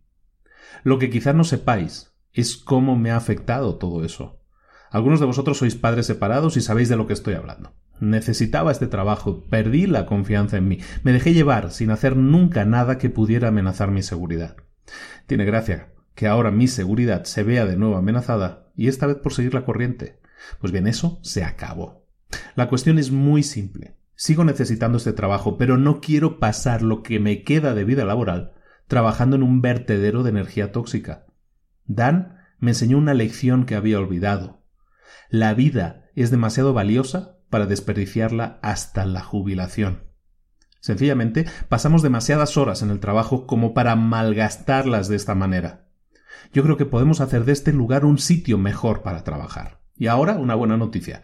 Conozco un asesor que trabaja para un negocio mundialmente famoso y que es un experto en energía. Ya le vais a conocer. Hoy pondré en práctica su primer consejo. Elegimos nuestra actitud. Mary Jane siguió explicando en qué consistía el concepto de elegir la propia actitud. Después preguntó si habían dudas. Steve levantó la mano. Mary Jane le hizo un gesto y Steve. Steve empezó a hablar. Imaginemos que estoy al volante de mi coche y un idiota se me cruza de repente. Eso hace que me enfade y que toque el claxon o le haga un gesto. Ya saben a cuál me refiero. ¿Dónde está la elección ahí? Es culpa suya. No tengo elección. Permíteme que te haga una pregunta, Steve. Si estuvieras en un barrio peligroso de la ciudad, ¿harías el gesto? Steve sonrió. Ni hablar. Serían ganas de buscarme problemas. ¿Quieres decir que puedes elegir tu actitud en un barrio peligroso, pero no tienes elección en un barrio residencial? Comprendido, Mary Me quedó claro. No podías haber escogido una pregunta mejor, Steve. No podemos controlar cómo conducen los demás, pero sí podemos elegir cómo vamos a responder nosotros. Aquí, en First Guarantee, no podemos hacer mucho para seleccionar el trabajo que nos dan, pero sí podemos elegir nuestra actitud hacia el trabajo. Quiero que todos penséis en ejemplos en los que esto puede aplicarse y veáis si podéis identificar cosas que podemos hacer para acordarnos de nuestras elecciones. Buena suerte. Nuestra vida laboral depende de ello. La segunda reunión con los empleados fue muy parecida a la primera. Como nadie hizo ninguna pregunta, Mary Jane utilizó la pregunta que había hecho Steve en el primer grupo. Eran las diez y media, de un lunes por la mañana. Estaba agotada después de las reuniones, pero se dio cuenta de que había tenido la primera oportunidad de escoger una actitud y lo había hecho. La semana pasó deprisa, decidió pasear por la oficina todos los días y hablar con la gente de la idea de elegir la actitud. Cuando vio a Steve, este le dijo Garay, me crucificaste en la reunión. Espero no haberte puesto en una situación embarazosa. Mary Jane, me hiciste un favor. Últimamente mi vida ha sido un continuo reaccionar. Me ha recordado que tengo importantes decisiones que tomar y que puedo hacerlo con un poco de autocontrol y de coraje. ¿Coraje? Sí, mi relación de pareja no funciona y no sé qué hacer. Ahora veo que reaccionar y sentirme como una víctima no va a resolver el problema. Tengo que enfrentarme a él. Perdona que no sea más claro, pero se trata de algo personal. Buena suerte, Steve. Y gracias por confiar en mí. Todos confiamos en ti, Mary Jane. Lo que sucede es que este trabajo es muy aburrido y lo único que recibimos son quejas. Nos parece que siempre nos atacan. Sigue adelante y cuenta conmigo para todo. Estaba gratamente sorprendida por tantas palabras de agradecimiento, aunque los empleados no estaban seguros de los detalles, a la mayoría les gustaba la idea de crear un ambiente de trabajo más satisfactorio. Entonces el viernes ocurrió algo. Al salir del ascensor en el tercer piso, se encontró con un cartel gigante que decía Elige tu actitud. Y en medio las palabras menú con las selecciones del día. Debajo del menú había dos dibujos. Uno era una cara sonriente y el otro una cara con el ceño fruncido. No se lo podía creer. Lo han entendido, pensó, y fue corriendo a su oficina para llamar a Lonnie. Después de contarle lo del menú, le preguntó si podían continuar su conversación. Lonnie le propuso quedar el lunes para comer. Mary Jane contestó que no quería esperar hasta la próxima semana y quedaron que el sábado iría con los niños al mercado. Como el sábado hay siempre mucho ajetreo en el mercado, Lonnie sugirió que fueran temprano. A Mary Jane se le ocurrió preguntar ingenuamente a qué hora podían llegar. Lonnie le contestó que empezaban a trabajar a las cinco de la mañana. Quedaron a las ocho. Brad y Stacy subieron al coche adormilados, pero después de llegar a Seattle y buscar aparcamiento, estaban completamente despiertos y listos para la acción. No paraban de preguntar Oye, ¿de dónde sacan el pescado? ¿Son peces grandes? ¿Hay tiburones? ¿Habrá más niños allá? Mientras los tres caminaban hacia Pike Place, a Mary Jane le llamó la atención el silencio y la calma que había. Enseguida reconoció a Lonnie, que estaba de pie delante del puesto. Le impresionó lo bien ordenado que estaba todo, el pescado y el marisco sobre lechos de hielo picado, y las etiquetas que detallaban los nombres, los precios y las características específicas. En una sección no había nada salvo hielo. Buenos días, dijo Lonnie con su sonrisa acostumbrada. ¿Y quiénes son estos dos pescaderos? Mary Jane le presentó a sus hijos. Lonnie les dio la bienvenida y dijo que era hora de ponerse a trabajar. Ella abrió el bolso para coger una libreta, pero Lonnie le interrumpió diciendo No, no, no, no me refiero a esa clase de trabajo. Pensaba que me ayudaríais a terminar de colocar las cosas. Bien, dijo Brad. No tenemos botas de tu talla, pero sí he encontrado tres delantales para que os los pongáis. Tomad, poneoslos y empezaremos guardando el pescado. Stacy parecía un poco desconcertada. Mary Jane le dio un rápido abrazo. Lonnie se llevó a Brad a la trastienda para enseñarle el frigorífico donde guardaban el pescado, mientras Mary Jane entretenía a Stacy paseándola entre los puestos. Quince minutos después, Lonnie y Brad volvieron empujando un carrito lleno de pescado. Para ser exactos, Lonnie empujaba el carro y Brad iba montado en el borde con los pies colgando y casi rozando el suelo. Mamá, mamá, no te lo imaginas, hay como un millón de peces. ¿A qué sí, Lonnie? Y yo también he ayudado, ¿eh? Lonnie le dedicó una gran sonrisa y un gesto de asentimiento, pero puso cara de que el trabajo era lo primero. Tenemos que poner en su sitio todo el pescado para poder abrir a tiempo, amigo. ¿Listo para echarme una mano? Brad lo estaba pasando de maravilla. Ayudó a Lonnie a coger un atún, que Lonnie puso en el hielo al lado de otros pescados colocados en fila. El atún era casi tan grande como Brad, y Mary Jane lamentó no haber traído la cámara. La manera en que Lonnie trabajaba con Brad era mágica. De vez en cuando bromeaba con él, fingía que un pez le mordía, o hacía cualquier otra cosa que le hiciera reír. Cuando solo quedaba espacio para dos atunes más en la fila, Lonnie le dejó hacer todo el trabajo a Brad, aunque le ayudó sutilmente a levantarlos. Si le hubieran preguntado a Brad quién era su héroe en aquel momento, habría contestado que Lonnie.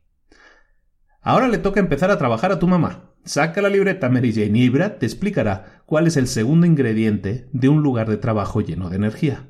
¿Brad?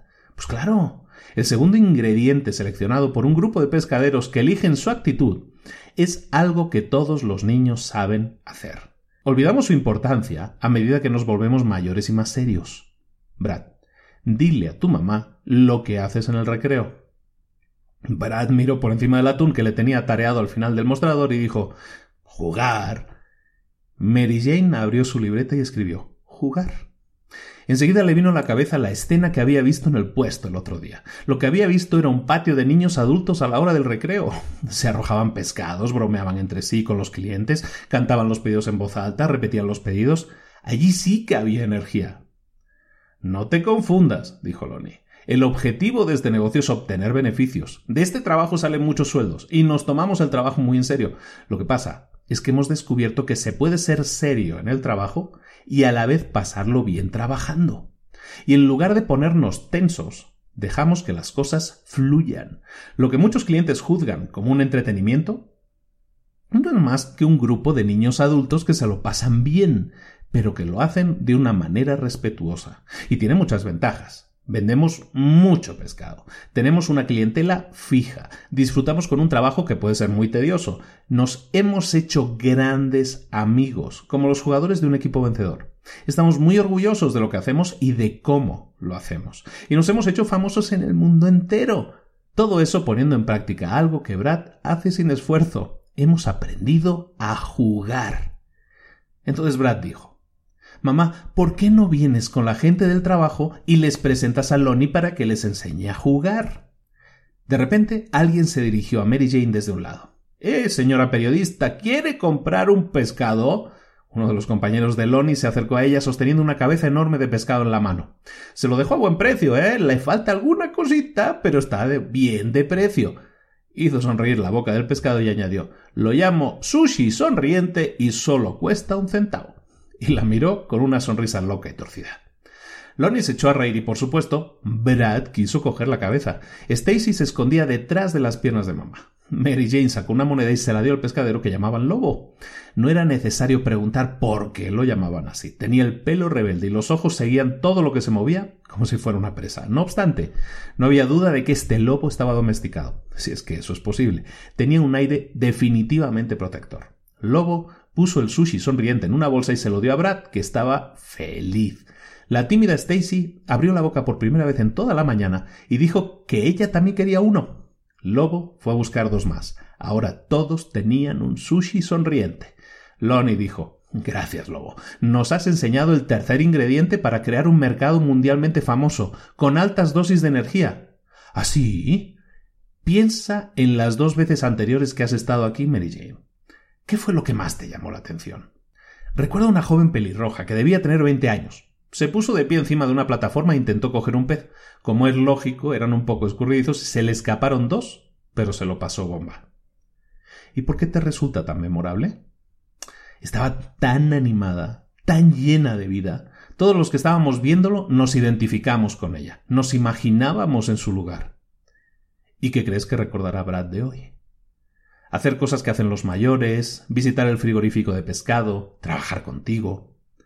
A eso lo llamamos alegrarles el día. Y buscamos todas las formas posibles de alegrarle el día a alguien. Nuestra manera desenfadada de trabajar nos permite encontrar formas creativas de entrar en contacto con nuestros clientes. Esa es la palabra clave, entrar en contacto. En lugar de mantener una distancia con nuestros clientes, buscamos maneras corteses de incluirlos en nuestra diversión, respetuosamente. Cuando lo conseguimos les alegramos el día. Mary Jane abrió su libreta de nuevo y escribió alegrarles el día. Tenía la cabeza llena de ideas. Motivan a la gente, la invitan a pasarlo bien, a los clientes les gusta ser parte de la diversión, los recuerdos creados aquí causarán sonrisas y generarán buenas historias después, implicar a otros y trabajar para que lo pasen bien hace que la atención se dirija hacia el cliente.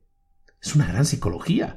Centrar la atención en que los demás estén bien crea un flujo constante de sentimientos positivos.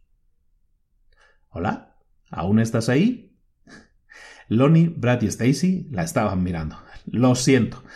Me he quedado pensando en lo potente que es ese ingrediente. Espero encontrar la manera de alegrarles el día allá en First Guarantee. Están abriendo el mercado. Vamos a llevar a los niños a comer algo. Luego seguimos hablando. ¿Tenéis hambre, niños? Sí. Encontraron una mesa libre en un café al otro lado de la calle y pidieron café, chocolate caliente y bollos. El mercado se iba llenando rápidamente de gente y Lonnie le dijo que observara cómo se relacionaban los pescaderos con el público. Le pidió que los observara en acción y le dijo que si prestaba atención, descubriría el último ingrediente ella sola. La mirada de Mary Jane saltó de un pescadero a otro, maravillándose con sus juegos y con la manera despreocupada que tenían de trabajar. Luego fijó su atención en los que no estaban haciendo nada. Parecían atentos, buscando con la mirada el momento de intervenir. De hecho, fue una mala experiencia que había tenido el día anterior la que le ayudó a encontrar la respuesta. Se acordó de su paso por la tienda con dos niños malhumorados y con ganas de irse a la cama. ¿Cuánto tiempo había pasado delante del mostrador esperando a que un empleado terminara de contarle a otro las modificaciones que había hecho en su coche? Le pareció que era una eternidad, mientras sus hijos le tiraban de la falda con creciente impaciencia. Eso no pasaría aquí, pensó. Ellos están presentes, están totalmente implicados en su trabajo. No creo que se distraigan nunca. Le preguntó a Lonnie si esa era la respuesta. Pues claro que sí. ¿Y por qué no me sorprende tu respuesta? Una sonrisa de niño brilló en su rostro. Ojo, vertedero de basura tóxica, que aquí llega. Entonces Lonnie prosiguió. Estaba en un supermercado esperando mi turno para la carne. Los empleados eran simpáticos y lo estaban pasando bien. El problema es que lo estaban pasando bien entre ellos, no conmigo. Si me hubieran incluido en su diversión, habría sido una experiencia totalmente diferente. Iban bien encaminados, pero les faltaba un ingrediente clave.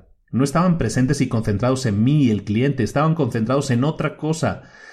Abrió la libreta y escribió Estar presente. Lonnie dio la primera muestra de no estar presente. Ella supo por qué cuando él le dijo tengo que volver al trabajo. Los compañeros se han ofrecido a sustituirme un rato, pero no quiero pasarme. De todas maneras, me gustaría darte un consejo antes de irme. Soy toda oídos. No es mi intención decirte cómo tienes que hacer tu trabajo, pero creo que sería importante que encontraras la manera de que tus empleados descubrieran nuestra filosofía por sí mismos. No estoy seguro de que contándoles la filosofía de nuestro puesto de venta de pescado sea suficiente. Brad tuvo una buena idea al decir que deberías traerlos aquí. Brad y tú formáis un buen equipo. Con mis prisas por resolver el problema podría olvidar fácilmente que los miembros de mi departamento necesitan tener experiencias de aprendizaje propias y tiempo para interiorizarlas.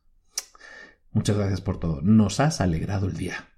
Brad no dejó de hablar en todo el camino a casa y ella hizo todo lo que pudo para estar presente. Una idea descabellada le pasó por la cabeza, sonrió y se la guardó para el lunes.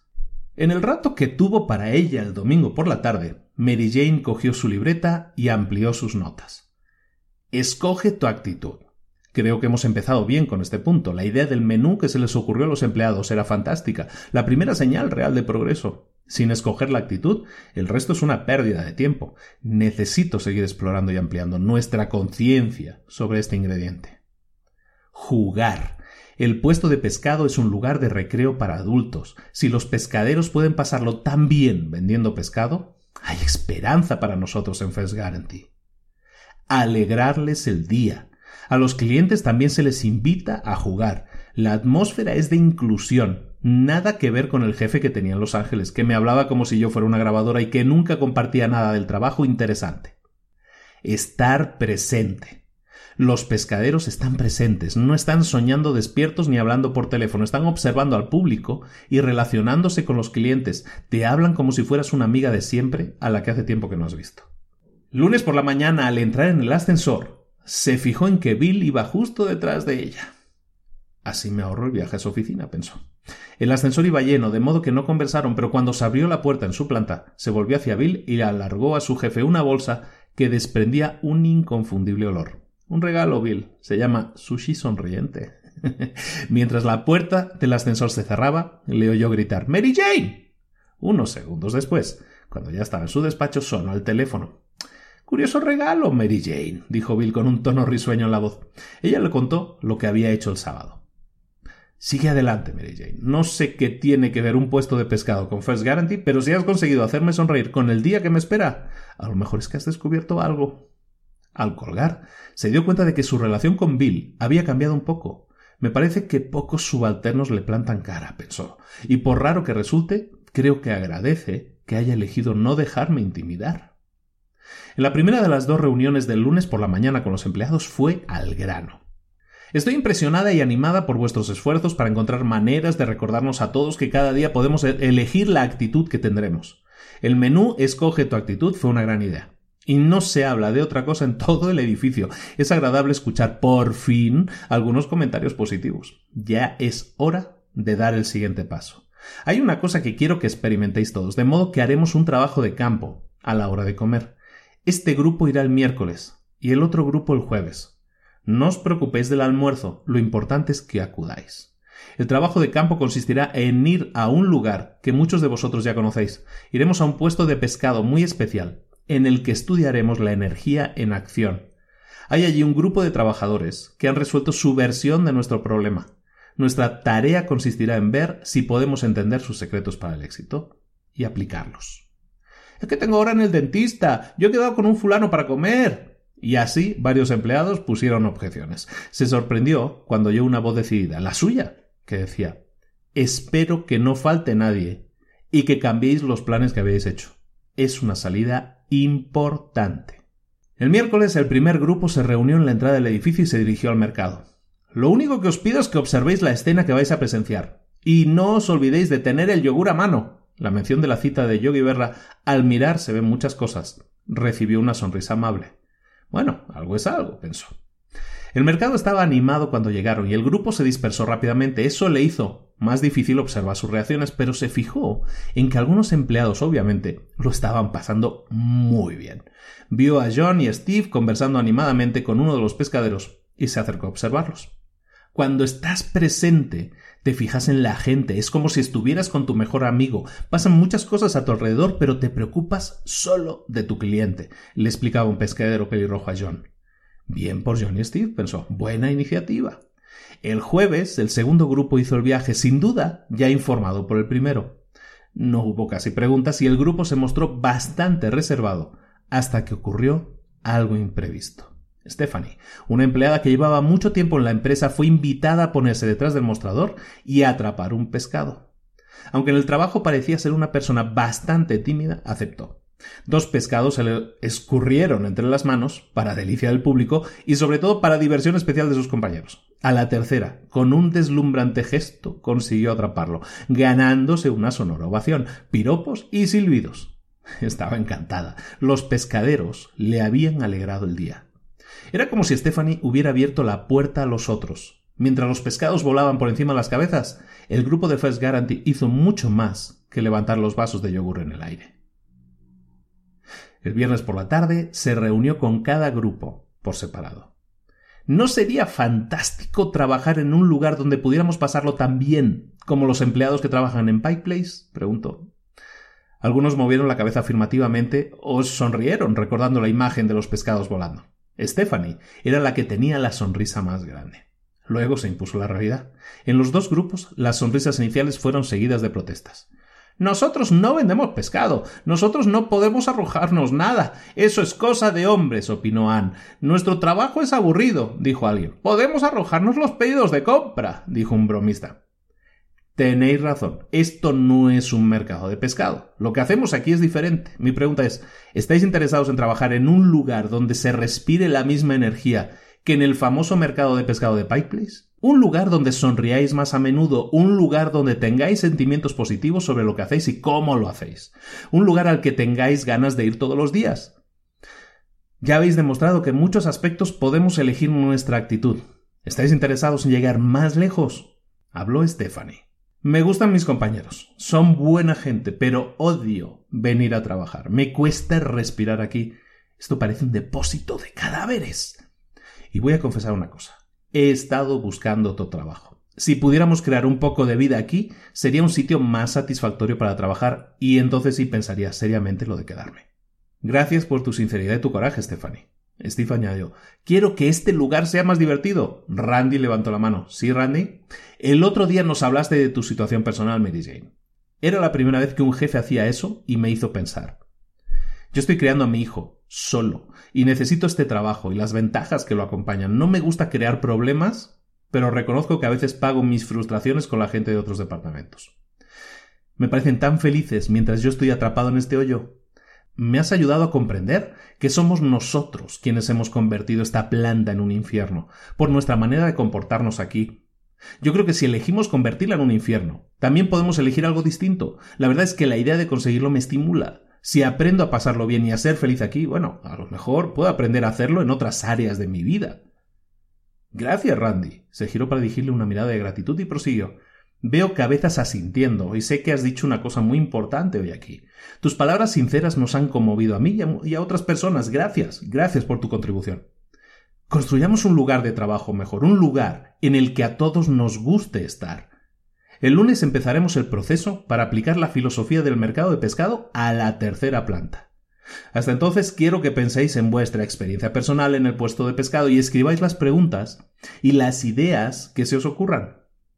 En la próxima reunión discutiremos lo que vamos a hacer. Ahora, dejemos que lo que habéis visto en el mercado estimule vuestro pensamiento. El chistoso intervino de nuevo. Bueno, si no podemos arrojarnos las órdenes de compra, podríamos hacer confeti con el papel triturado y nos lo tiramos. Todo el mundo se echó a reír. Vamos por buen camino, pensó Mary Jane.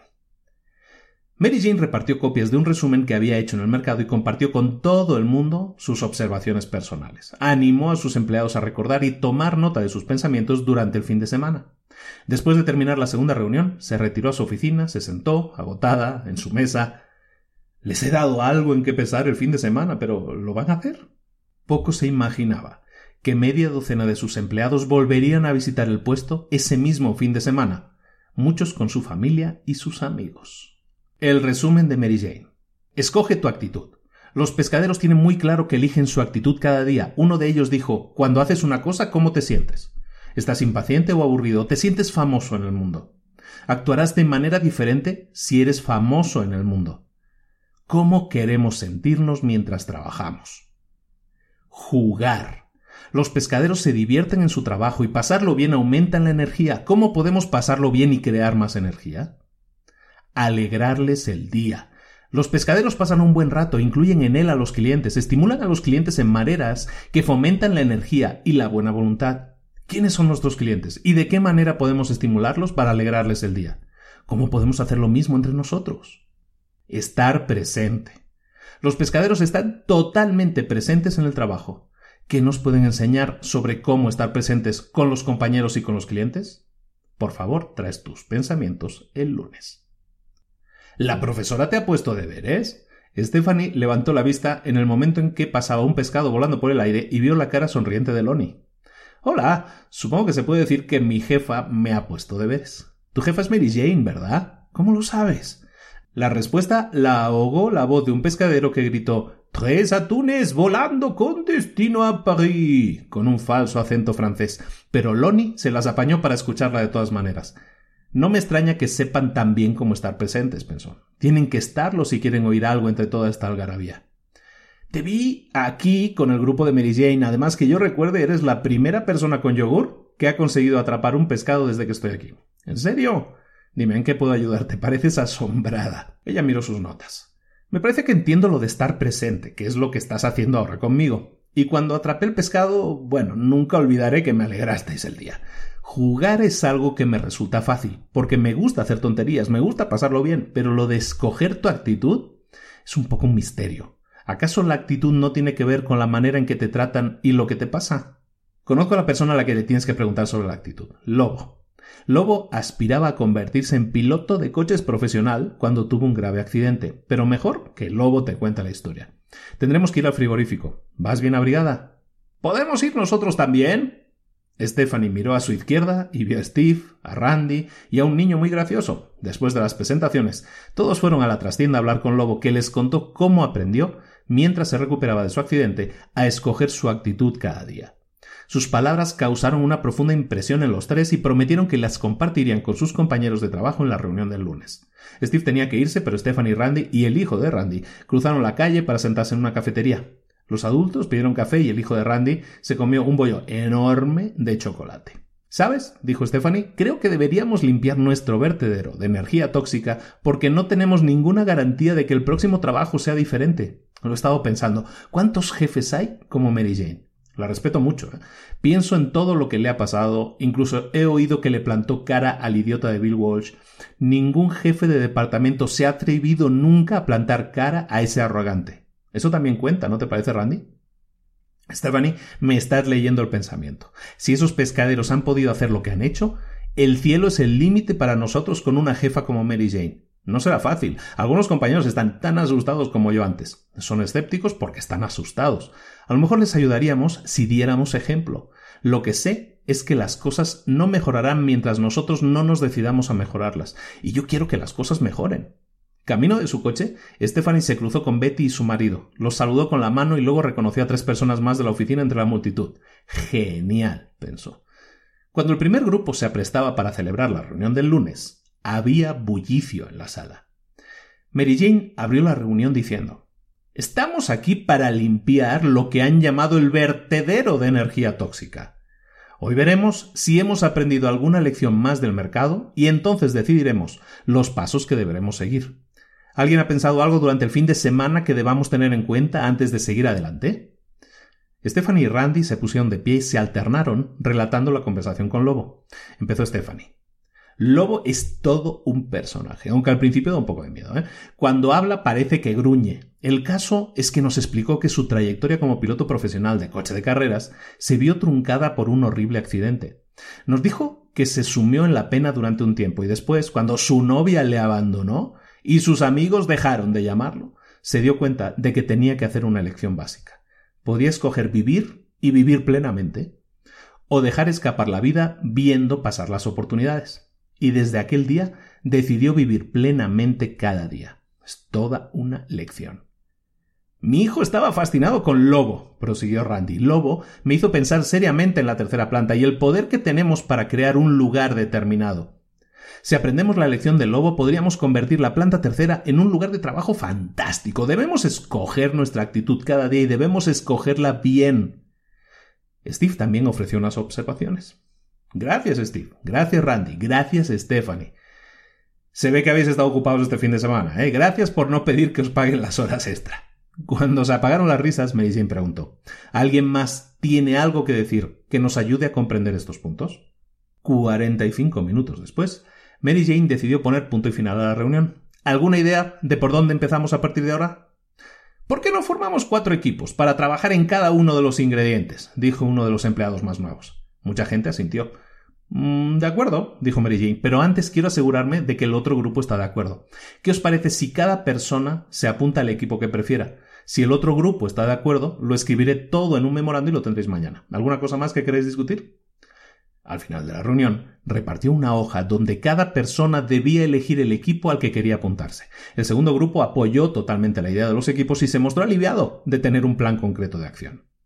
Al equipo de jugar se apuntaron demasiados voluntarios, de manera que Mary Jane tuvo que negociar. Tengo una auténtica camiseta de regalo del mercado de pescado de Pike Place para los tres primeros voluntarios que estén dispuestos a cambiarse del equipo de jugar al de escoger la actitud o estar presente. Una vez que los equipos estuvieron equilibrados, redactó un memorando donde apuntó las directrices generales y las expectativas. Directrices del equipo. Los equipos dispondrán de seis semanas para reunirse, estudiar su tema, reunir información adicional y preparar una presentación que será hecha al resto de los compañeros en una reunión fuera de la oficina. Cada presentación deberá incluir ejemplos prácticos cuya aplicación se pueda considerar. Los equipos serán responsables de organizar un horario propio de reuniones y dispondrán de dos horas laborales a la semana para celebrar las reuniones de equipo. El trabajo de los equipos que estén reunidos durante el horario laboral será cubierto por el resto de los compañeros.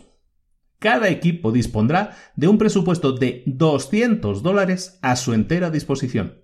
Los equipos organizarán sus propias reuniones. Yo estaré disponible para actuar como mediadora en el caso de que algún equipo se atasque, aunque preferiría que el equipo resolviera por sí solo sus problemas. Buena suerte. Vamos a crear un lugar donde todos queramos trabajar. Mary Jane. Habían transcurrido seis semanas desde la primera reunión de los equipos, y hoy era el día de las presentaciones. Mary Jane le preguntó a Bill si otros departamentos estarían dispuestos a ocuparse de las funciones esenciales durante la mañana para que pudiera reunirse todo el grupo. Bill la sorprendió ofreciéndose a colaborar personalmente y también a organizar la, sustitución de los empleados. No sé lo que estás haciendo, dijo, pero ya siento un nivel nuevo de energía en la planta tercera. Sigue así. No dudes en contar conmigo para lo que sea. Estaba un poco nerviosa. Se había reunido con todos los equipos al menos una vez y había hecho todo lo posible por ayudarlos y apoyarlos sin asumir el mando. Aunque le habían pedido material para leer y el uso de la sala de conferencias en las últimas dos semanas, ningún equipo había pedido nada más. La verdad es que no tenía la menor idea de los detalles de ninguna de las cuatro presentaciones. Y hoy era el día elegido para acudir a un lugar neutral y escuchar las conclusiones de cada grupo. A las nueve de la mañana, todos se dirigieron al Hotel Alexis, mientras Bill y los demás voluntarios llegaban para hacerse cargo de la oficina. Buena suerte, le deseó su jefe. A su llegada al Alexis fueron conducidos a una sala que se llamaba Mercado. Apropiado, pensó Mary Jane. Había decidido que el equipo encargado de escoger la actitud sería el último en hacer la presentación. Lo explicó los equipos de esta manera.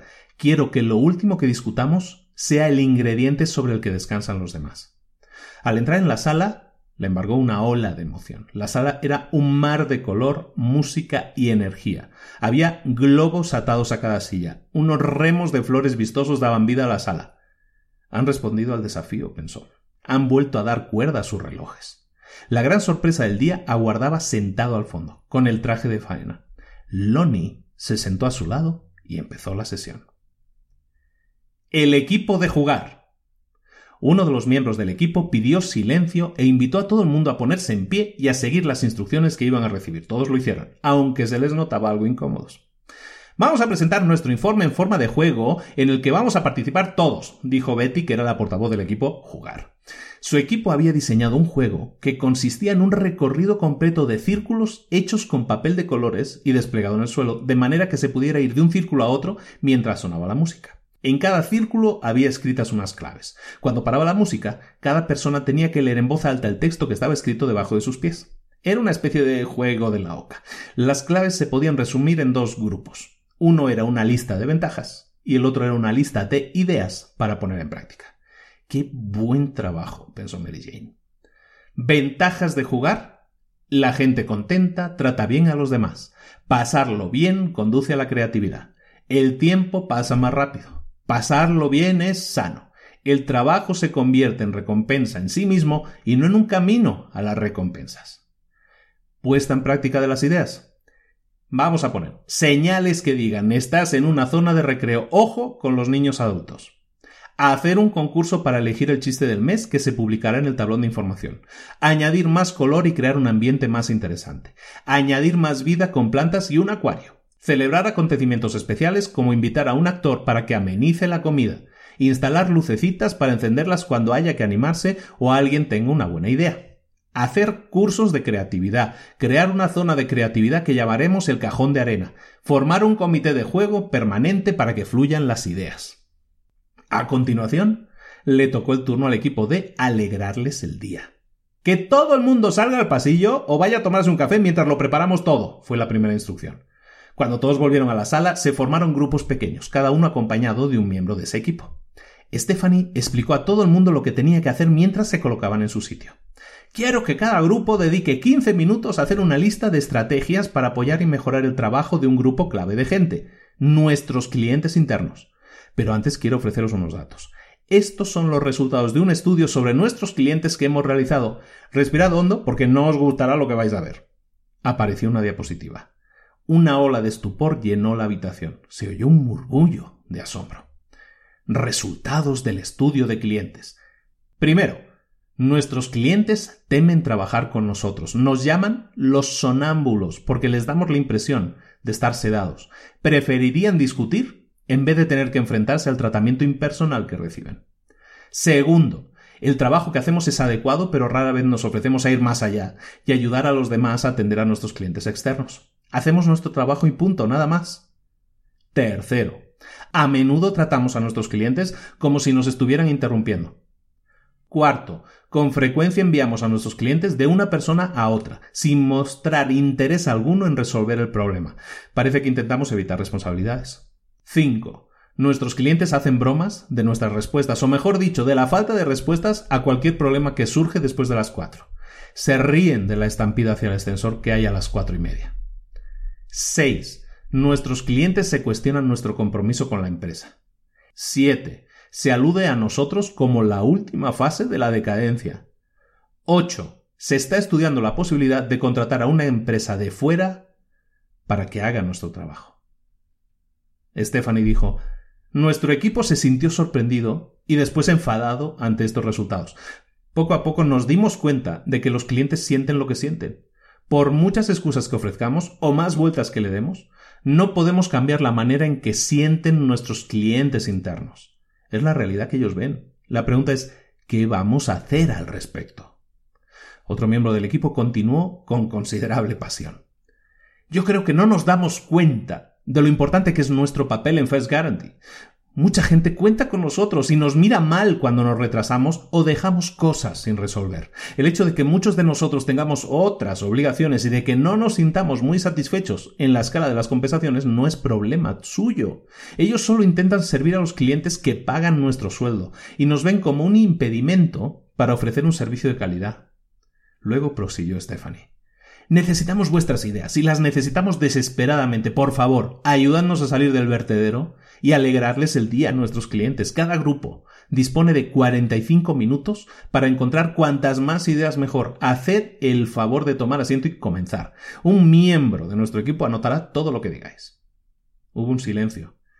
A continuación los grupos empezaron a abordar el problema, todavía pletóricos por la energía generada durante la primera presentación. Pasado el tiempo, Stephanie dijo Vamos a hacer ahora una breve pausa para que las personas que han estado tomando notas puedan ordenarlas, rehacerlas. Diez minutos después volvieron a reunirse. Aquí tenemos un breve resumen de los resultados, dijo. Y este premio es para los miembros de la mesa número cuatro. Las personas de la mesa 4 se levantaron y fueron a recoger las insignias de alegrarles el día. Los demás recibieron insignias más pequeñas. A continuación, la atención se centró en el resumen. El resumen decía así Ventajas de alegrarles el día. Primero, es bueno para el negocio. Segundo, atender bien a nuestros clientes nos proporcionará la satisfacción que se siente cuando atiendes a otra persona. Hará que nuestra atención se centre en la manera de servir eficazmente a los demás en vez de quedarnos solos con nuestros problemas. Es saludable, nos sentiremos bien y desencadenará más energía. ¿Cómo vamos a poner en marcha el alegrarles el día? Primero, vamos a escalonar nuestro horario para ofrecer un servicio de 7 de la mañana a 6 de la tarde. Esto complacerá a nuestros clientes y puede ser de ayuda a los que necesitemos empezar a diferentes horas. Segundo, montar grupos que estudien maneras de ser más útiles a nuestros clientes. Por ejemplo, deberíamos organizar grupos especiales que se concentren en categorías específicas de clientes. Organizar un premio mensual y otro anual por el servicio basado en el número de clientes que digan que les hemos alegrado el día. Tercero, poner en marcha sesiones introspectivas en las que puedan participar nuestros clientes. Cuarto, elegir un equipo especial cuya misión sea sorprender y deleitar a nuestros clientes. Quinto, pedir a nuestros clientes que vengan a jugar con nosotros una vez al mes. Sexto, estudiar lo que costaría poner en marcha la idea del momento de la verdad que empezó SAS, las aerolíneas escandinavas. Intentaríamos convertir cada transacción con nuestros clientes en una transacción positiva. Mary Jane disfrutaba en silencio. Si se preocupan tanto, conseguiremos dar la vuelta al departamento. Stephanie está volcada y su grupo muestra el mismo entusiasmo. Podemos hacerlo. Miró a Lonnie por el rabillo del ojo y vio que tenía cara de satisfecho. A continuación llegó el equipo de Estar Presente. El equipo de Estar Presente ofreció un enfoque totalmente diferente, lo que dio lugar a un grato cambio de ritmo. Con música suave de fondo, uno de los miembros del grupo dijo Ahora, vamos a cerrar los ojos, vamos a relajarnos durante un minuto, respiremos hondo, dejémonos guiar por una serie de visualizaciones que nos ayudarán a estar totalmente presentes. Cuando hubo acabado, la misma persona dijo Ahora escucharemos los pensamientos que nos ofrecerán algunos miembros de nuestro grupo. Seguiremos relajados, intentando regular la respiración y manteniendo los ojos cerrados. A continuación se hicieron una serie de lecturas inspiradoras. Una de ellas decía así El pasado es historia, el futuro es un misterio, hoy es un regalo, por eso se le llama presente. John explicó una historia personal. Yo siempre estaba muy ocupado, dijo con voz triste, intentando que me llegara el dinero y complacer a todo el mundo. Un día mi hija me propuso ir al parque. Le contesté que me parecía una idea fantástica, pero, pero que tenía mucho que hacer en aquel momento. Le pedí que se esperara hasta después y que me dejara terminar lo que estaba haciendo. Pero siempre tenía que hacer algún trabajo muy apremiante y urgente y los días pasaban. Los días se convirtieron en semanas y las semanas en meses. Con la voz rota, contó que pasaron cuatro años y nunca fue al parque. Su hija tiene ahora quince años y ya no está interesada en ir al parque, ni tampoco lo está en él. John hizo una pausa y respiró hondo.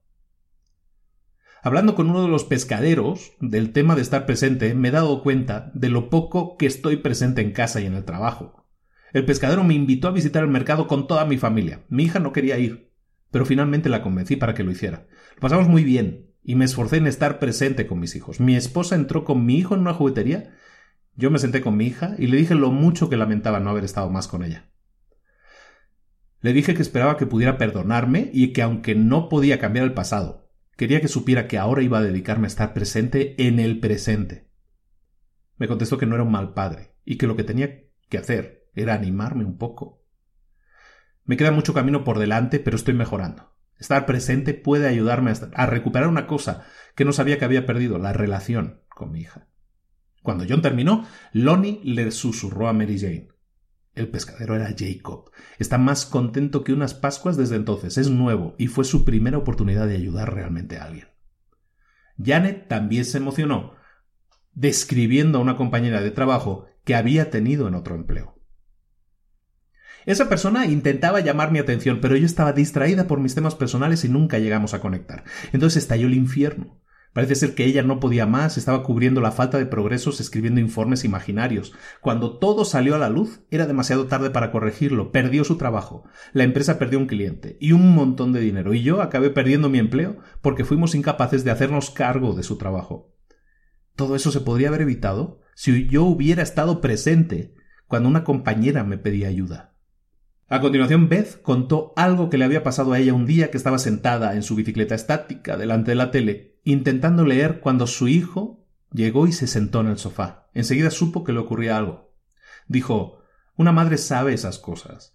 En el pasado habría seguido por lo mío mientras hablaba con él, pero la experiencia y un divorcio me enseñaron que la eficiencia no es siempre la opción más sabia con los seres queridos. De manera que apagué la televisión, me bajé de la bicicleta, dejé las revistas y pasé la hora siguiente escuchando con atención las dificultades que tenía mi hijo, y me alegré mucho de haber escogido esa opción, la opción de estar totalmente presente. Otros miembros del grupo contaron otras historias en las que se mezclaba lo personal y lo profesional, luego reiteraron su compromiso de estar presentes unos con otros y con los clientes internos. Cuando estás presente, muestras consideración hacia la otra persona, añadió uno de los miembros del equipo. También se comprometieron a estar totalmente presentes cuando discutieran un tema, ya fuera entre sí o con un cliente. Escucharían con atención y no se permitirían distracciones. Se animarían unos a otros a preguntar ¿Te parece bien que hablemos ahora? ¿Estás presente? Para apoyarse mutuamente y hacer estas preguntas establecieron una frase a modo de pista. La frase era pareces distraído y fue elegida como la pista especial para atraer la atención al tema del momento presente. Todo el mundo estuvo de acuerdo en intentarlo, y todo el mundo estuvo de acuerdo en no leer o contestar el correo electrónico mientras estuviera hablando por teléfono con un compañero o con un cliente. El último fue el equipo de escoger la actitud. Su informe verbal fue breve y conciso. Estas son las ventajas que nuestro equipo ha identificado como resultado de escoger la propia actitud. Primero, al aceptar que cada uno elige su actitud, demuestra su nivel de responsabilidad e iniciativa, que por sí solos llenarán la tercera planta de energía. Segundo, escoger tu actitud y actuar como víctima es absolutamente incompatible. Tercero, esperamos que la actitud que elijas sea mostrar lo mejor de ti mismo en el trabajo y disfrutar del trabajo que haces. Quizás no podemos hacer aquello que más nos gustaría en ese momento, pero todos podemos escoger disfrutar de lo que hacemos. Podemos sacar nuestras mejores cualidades en el trabajo si elegimos hacerlo. Si lo logramos, nuestra área de trabajo se convertirá en un oasis de energía, flexibilidad y creatividad en una industria dura. ¿Cómo vamos a poner en práctica la elección de la actitud? En ese momento, Margaret, la pletórica portavoz del equipo, sugirió que el plan de ejecución de Elige tu actitud era muy personal. Muchos de nosotros hemos perdido de vista la posibilidad de escoger. Debemos mostrarnos comprensivos con los compañeros y al mismo tiempo trabajar juntos para alimentar nuestra capacidad de ejercitar la libre voluntad. Si no sabes que tienes oportunidades o no crees que las tienes, no las tienes. En nuestro grupo hay personas que han vivido experiencias muy difíciles. A algunos nos costará un poco interiorizar la idea de que podemos escoger nuestra actitud. Otro miembro del equipo prosiguió. Hemos identificado dos maneras de aplicar escoge tu actitud y ya hemos dado algunos pasos. Primero, hemos comprado para todo el mundo ejemplares de un libro titulado Personal Accountability The Path to a Rewarding Work Life. Responsabilidad personal. El camino hacia una vida laboral satisfactoria. Una vez que todo el mundo lo haya leído, organizaremos grupos de discusión. Si funciona, celebraremos más reuniones para comentar raving fans, admiradores entusiastas, para comentar los siete hábitos de la gente altamente efectiva, para comentar Gung Ho, dispuestos a todo, y Un camino sin huellas. Todos estos libros nos ayudarán a entender el concepto de escoger una actitud. Segundo, Hemos preparado un menú de actitud para utilizarlo en la oficina. Ya habéis visto una versión parecida antes. No sabemos quién puso el primero en la puerta de la oficina, así que no podemos atribuírselo a nadie. Ahora, cada uno tendrá su menú personal para cada día. Mary Jane miró su menú de actitud. Tenía dos lados. En uno había una cara enfurruñada y palabras como enfadado, desinteresado, amargado. En el otro, una cara sonriente con palabras como energético, cariñoso, vital, auxiliador, creativo, y encima decía, la elección es tuya. Era una bonita extensión del menú que colgaba de la puerta principal de la tercera planta. Mary Jane se puso de pie y empezó a felicitar a todos y cada uno de los miembros del equipo, seguida de Lonnie, que unos pasos más atrás daba ánimos a su manera. Cuando terminó de hablar con todos, ya había pasado la hora de comer. Ahora sabía que entre todos iban a limpiar el vertedero de energía tóxica. Lonnie acompañó a Mary Jane hasta el edificio de First Guarantee. No era de extrañar que atrajeran algunas miradas una ejecutiva y un pescadero llevando sus respectivos uniformes. Lo sorprendente era que muchos de ellos conocían a Lonnie. Entonces tu jefe no sabe nada de la oferta de trabajo, ¿verdad? dijo Lonnie. Dos semanas antes, Mary Jane había recibido una llamada inesperada del principal competidor de First Guarantee, que había intentado convencerla para que trabajara con ellos. Creo que no. Me parece que hablaron con mi antigua jefa, una mujer que abandonó hace poco First Guarantee, por un puesto maravilloso en Portland. Todavía no he dicho nada en el trabajo. No entendía por qué había rechazado una oferta tan lucrativa, pero ahora veo el por qué. Estás implicada en este proceso y no puedes decepcionar a la gente, ¿verdad? En parte sí, Lonnie, pero después de tantos esfuerzos para hacer de First Guarantee un lugar de trabajo mejor y más divertido, ¿para qué me voy a ir? Lo bueno empieza ahora. Domingo 7 de febrero, en el café. Un año después. Mary Jane abrió el libro El encanto de las cosas simples y volvió al 7 de febrero. El tiempo no pasa para estas notas, pensó. Hace un año yo estaba sentada aquí, sin saber si podría limpiar nunca el vertedero de energía tóxica. De hecho, fue aquí donde descubrí que yo era parte del problema y que necesitaba motivarme a mí misma antes de motivar al grupo. Las reuniones de los comités que celebramos en el hotel fueron un gran comienzo. El personal estaba preparado para dar mucho más de sí, pero hizo falta la intervención de unos pescaderos para sacar esas capacidades a la luz. Hoy la tercera planta es un lugar completamente diferente y el problema ahora es que todos los empleados de la compañía quieren trabajar aquí. Supongo que la energía siempre estuvo allí. Y fue una sorpresa que me concedieran el premio que cada año otorga la presidencia de la empresa, que por cierto no se esperaba que le pidiera tantas copias del trofeo. Una para mí, otra para Bill y otra para cada uno de los empleados del departamento, para Lonnie y para cada uno de los pescaderos. Disfruto viéndolo encima de la caja registradora en el famoso puesto de pescado de Pike Place y en un lugar destacado del salón de Lonnie. Mary Jane abrió su diario y leyó una de las lecturas favoritas que había seleccionado, un pasaje escrito por John Garner sobre el significado de la vida. El significado. El significado no es algo que se encuentra por casualidad, como la respuesta a un acertijo o el premio en la búsqueda de un tesoro. El significado es algo con lo que vas construyendo tu vida, lo construyes con tu pasado, con tus afectos y tus lealtades, con la experiencia de la humanidad que se te ha transmitido, con tu talento y tu comprensión, con las cosas en las que crees, con las cosas y las personas que quieres, con los valores por los que estás dispuesto a sacrificar algo. Esos son los ingredientes. Tú eres el único que puede juntarlos en ese modelo que será tu vida. Permite que la vida tenga dignidad y sentido para ti. Si los tiene, entonces importará menos de qué lado se inclina la balanza particular, del éxito o del fracaso. John Carner. Mary Jane se secó las lágrimas de los ojos mientras cerraba el diario, donde guardaba sus pensamientos y sus fuentes de inspiración. Lonnie, ¿puedo probar ese bizcocho antes de que te lo acabes? Lonnie, que había estado sentado cerca de ella leyendo, empujó el plato en su dirección. Cuando Mary Jane alargó la mano para coger el bizcocho, se encontró en su lugar un diamante engarzado en un anillo de compromiso que descansaba en la enorme boca abierta de la cabeza de un pez. Miró a Lonnie, que nervioso la contemplaba con cara de interrogación. Ahogándose de risa, dijo ¿Cómo eres, Lonnie? Sí, la respuesta es sí, claro que sí. Pero dime, ¿no vas a dejar de jugar nunca? Había hecho un día frío, oscuro y feo en Seattle. Sin embargo, ellos habían elegido que todo fuera muy diferente en su interior la ceremonia del premio de la presidenta. La presidenta subió al podio y miró al público. Ojeó sus notas y luego levantando la vista dijo No recuerdo un momento de mi vida en el que me haya sentido más orgullosa que hoy. Algo muy especial ha ocurrido en First Guarantee. En el departamento de procesamiento de datos de la tercera planta, Mary Jane Ramírez y los miembros de su equipo han redescubierto que tener un trabajo que satisfaga y recompense es una elección que podemos tomar todos los días cuando entramos a trabajar. Es tan sencillo como preguntarse ¿será un buen día? y responder sí, yo elijo que hoy sea un gran día. Los empleados antiguos tienen el entusiasmo de los nuevos y lo que se consideraba un trabajo rutinario se ha transformado en una actividad con un valor añadido. Tengo entendido que los ingredientes de esta transformación fueron descubiertos en una pescadería del mercado local. El equipo de la tercera planta observó que si es posible convertir un puesto del mercado de pescado en un lugar fantástico para trabajar, cualquier departamento de First Guarantee puede elegir hacer lo mismo aquí. Los ingredientes de esta transformación están escritos en una placa que se ha colgado a la entrada de la puerta principal del edificio y dice así nuestro lugar de trabajo.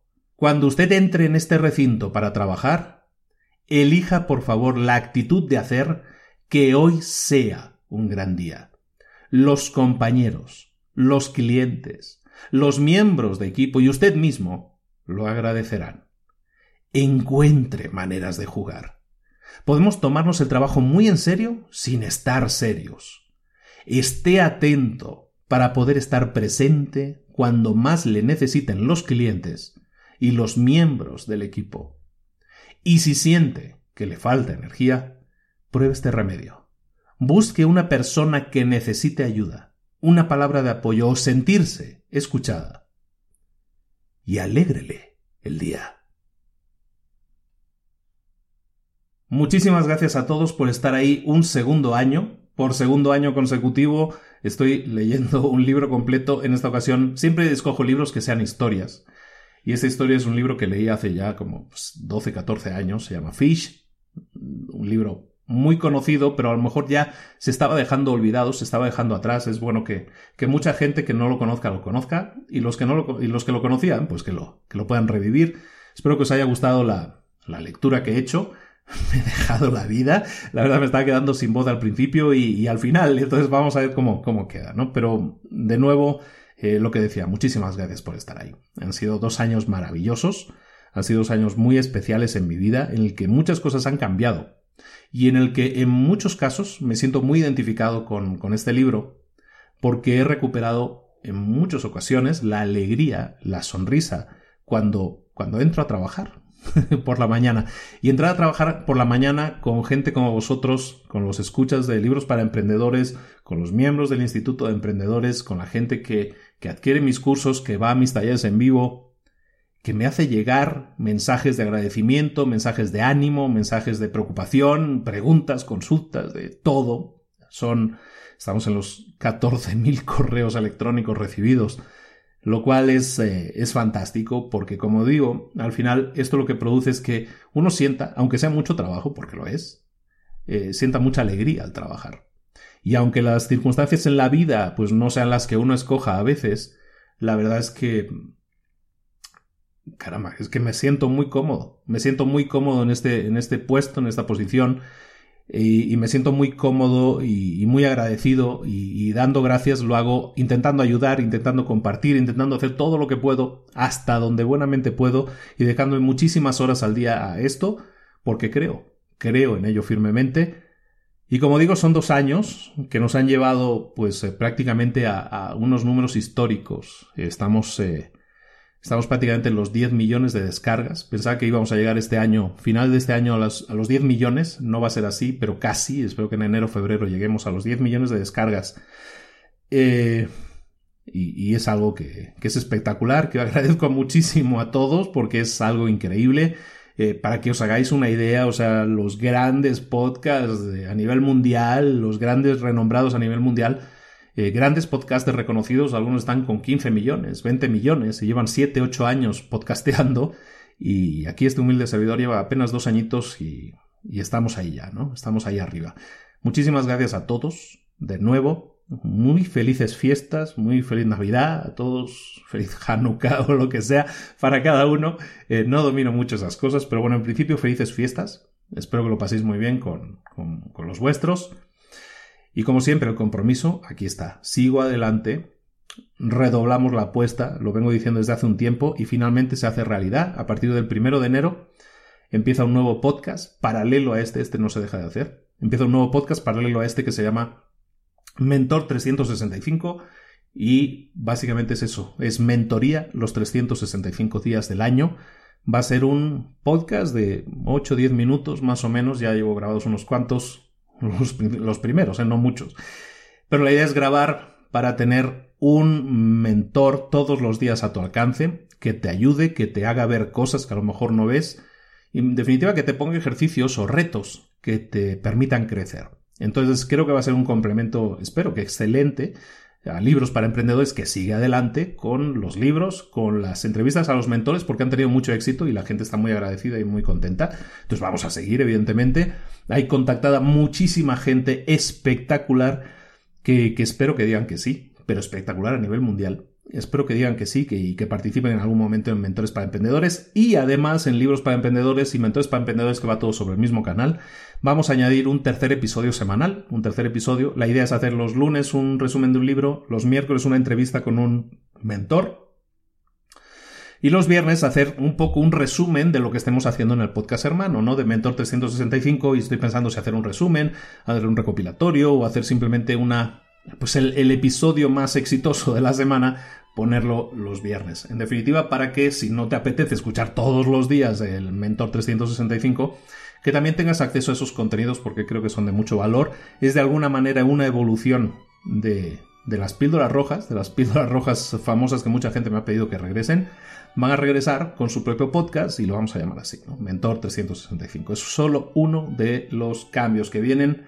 Ya puedo anunciar que, eh, que ya se está preparando el primero de los libros, de libros para emprendedores, libro oficial. y no va a ser lo único, espero que se publique en este próximo año. Un libro, eso viene ya seguro, con editorial publicado, papel y esas cosas. Y espero que no sea el único. Entonces, eh, vienen muchas cosas. Viene mucho trabajo, más trabajo todavía. Me meto yo en pantanos que no debería, pero eh, lo hago con la intención de ayudar. De nuevo, perdón por la longitud del podcast, este ha sido más largo, es el más largo de todos. pero de nuevo es, eh, es, agradecerlo, ¿de acuerdo? Ha sido un año complicado a nivel personal y, lo he toreado, creo que bastante bien y, tengo que decirlo, ha sido gracias a vosotros. Gracias a que estáis ahí, a que seguís ahí y espero que, que sigáis confiando en que Luis va a intentar hacer lo mejor posible para que para no perderos, ¿no? Para seguir dándonos valor, que eso es lo que se pretende, y para que sigamos estando juntos mucho tiempo. Espero también aumentar el volumen de, de talleres en vivo en este próximo año, en varios países que, estamos preparando también, que todavía no he visitado con, los talleres en vivo, y espero que tengamos la oportunidad de conocernos en vivo también, de saludarnos y de y pues de desvirtualizarnos, que eso también es importante.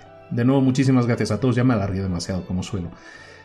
Pero gracias por estar ahí. Un abrazo muy grande de Luis Ramos, de Libros para Emprendedores. Nos vemos el próximo año. Un abrazo a todos. Hasta luego.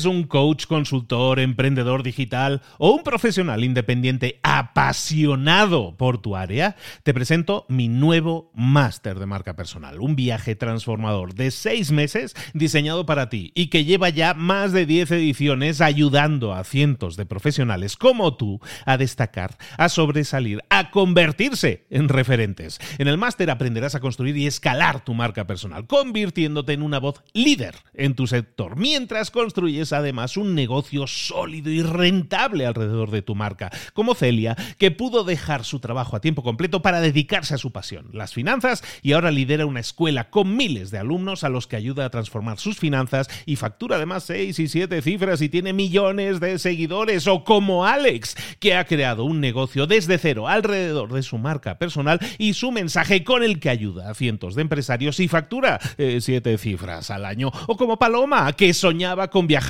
por el mundo y que ahora vive como nómada digital con cientos de miles de seguidores y más de 17.000 alumnos. Gracias al máster, su sueño pasó de ser una idea a una realidad rentable y reconocida.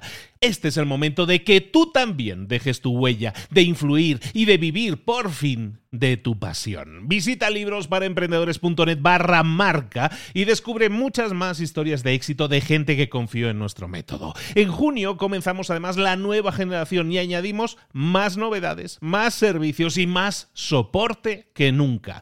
Únete a la élite de profesionales que ya están cambiando sus vidas. ¿Estás listo? ¿Estás lista para desarrollar tu marca personal y ser nuestra próxima historia de éxito? Pues visita librosparaemprendedores.net barra marca y comencemos.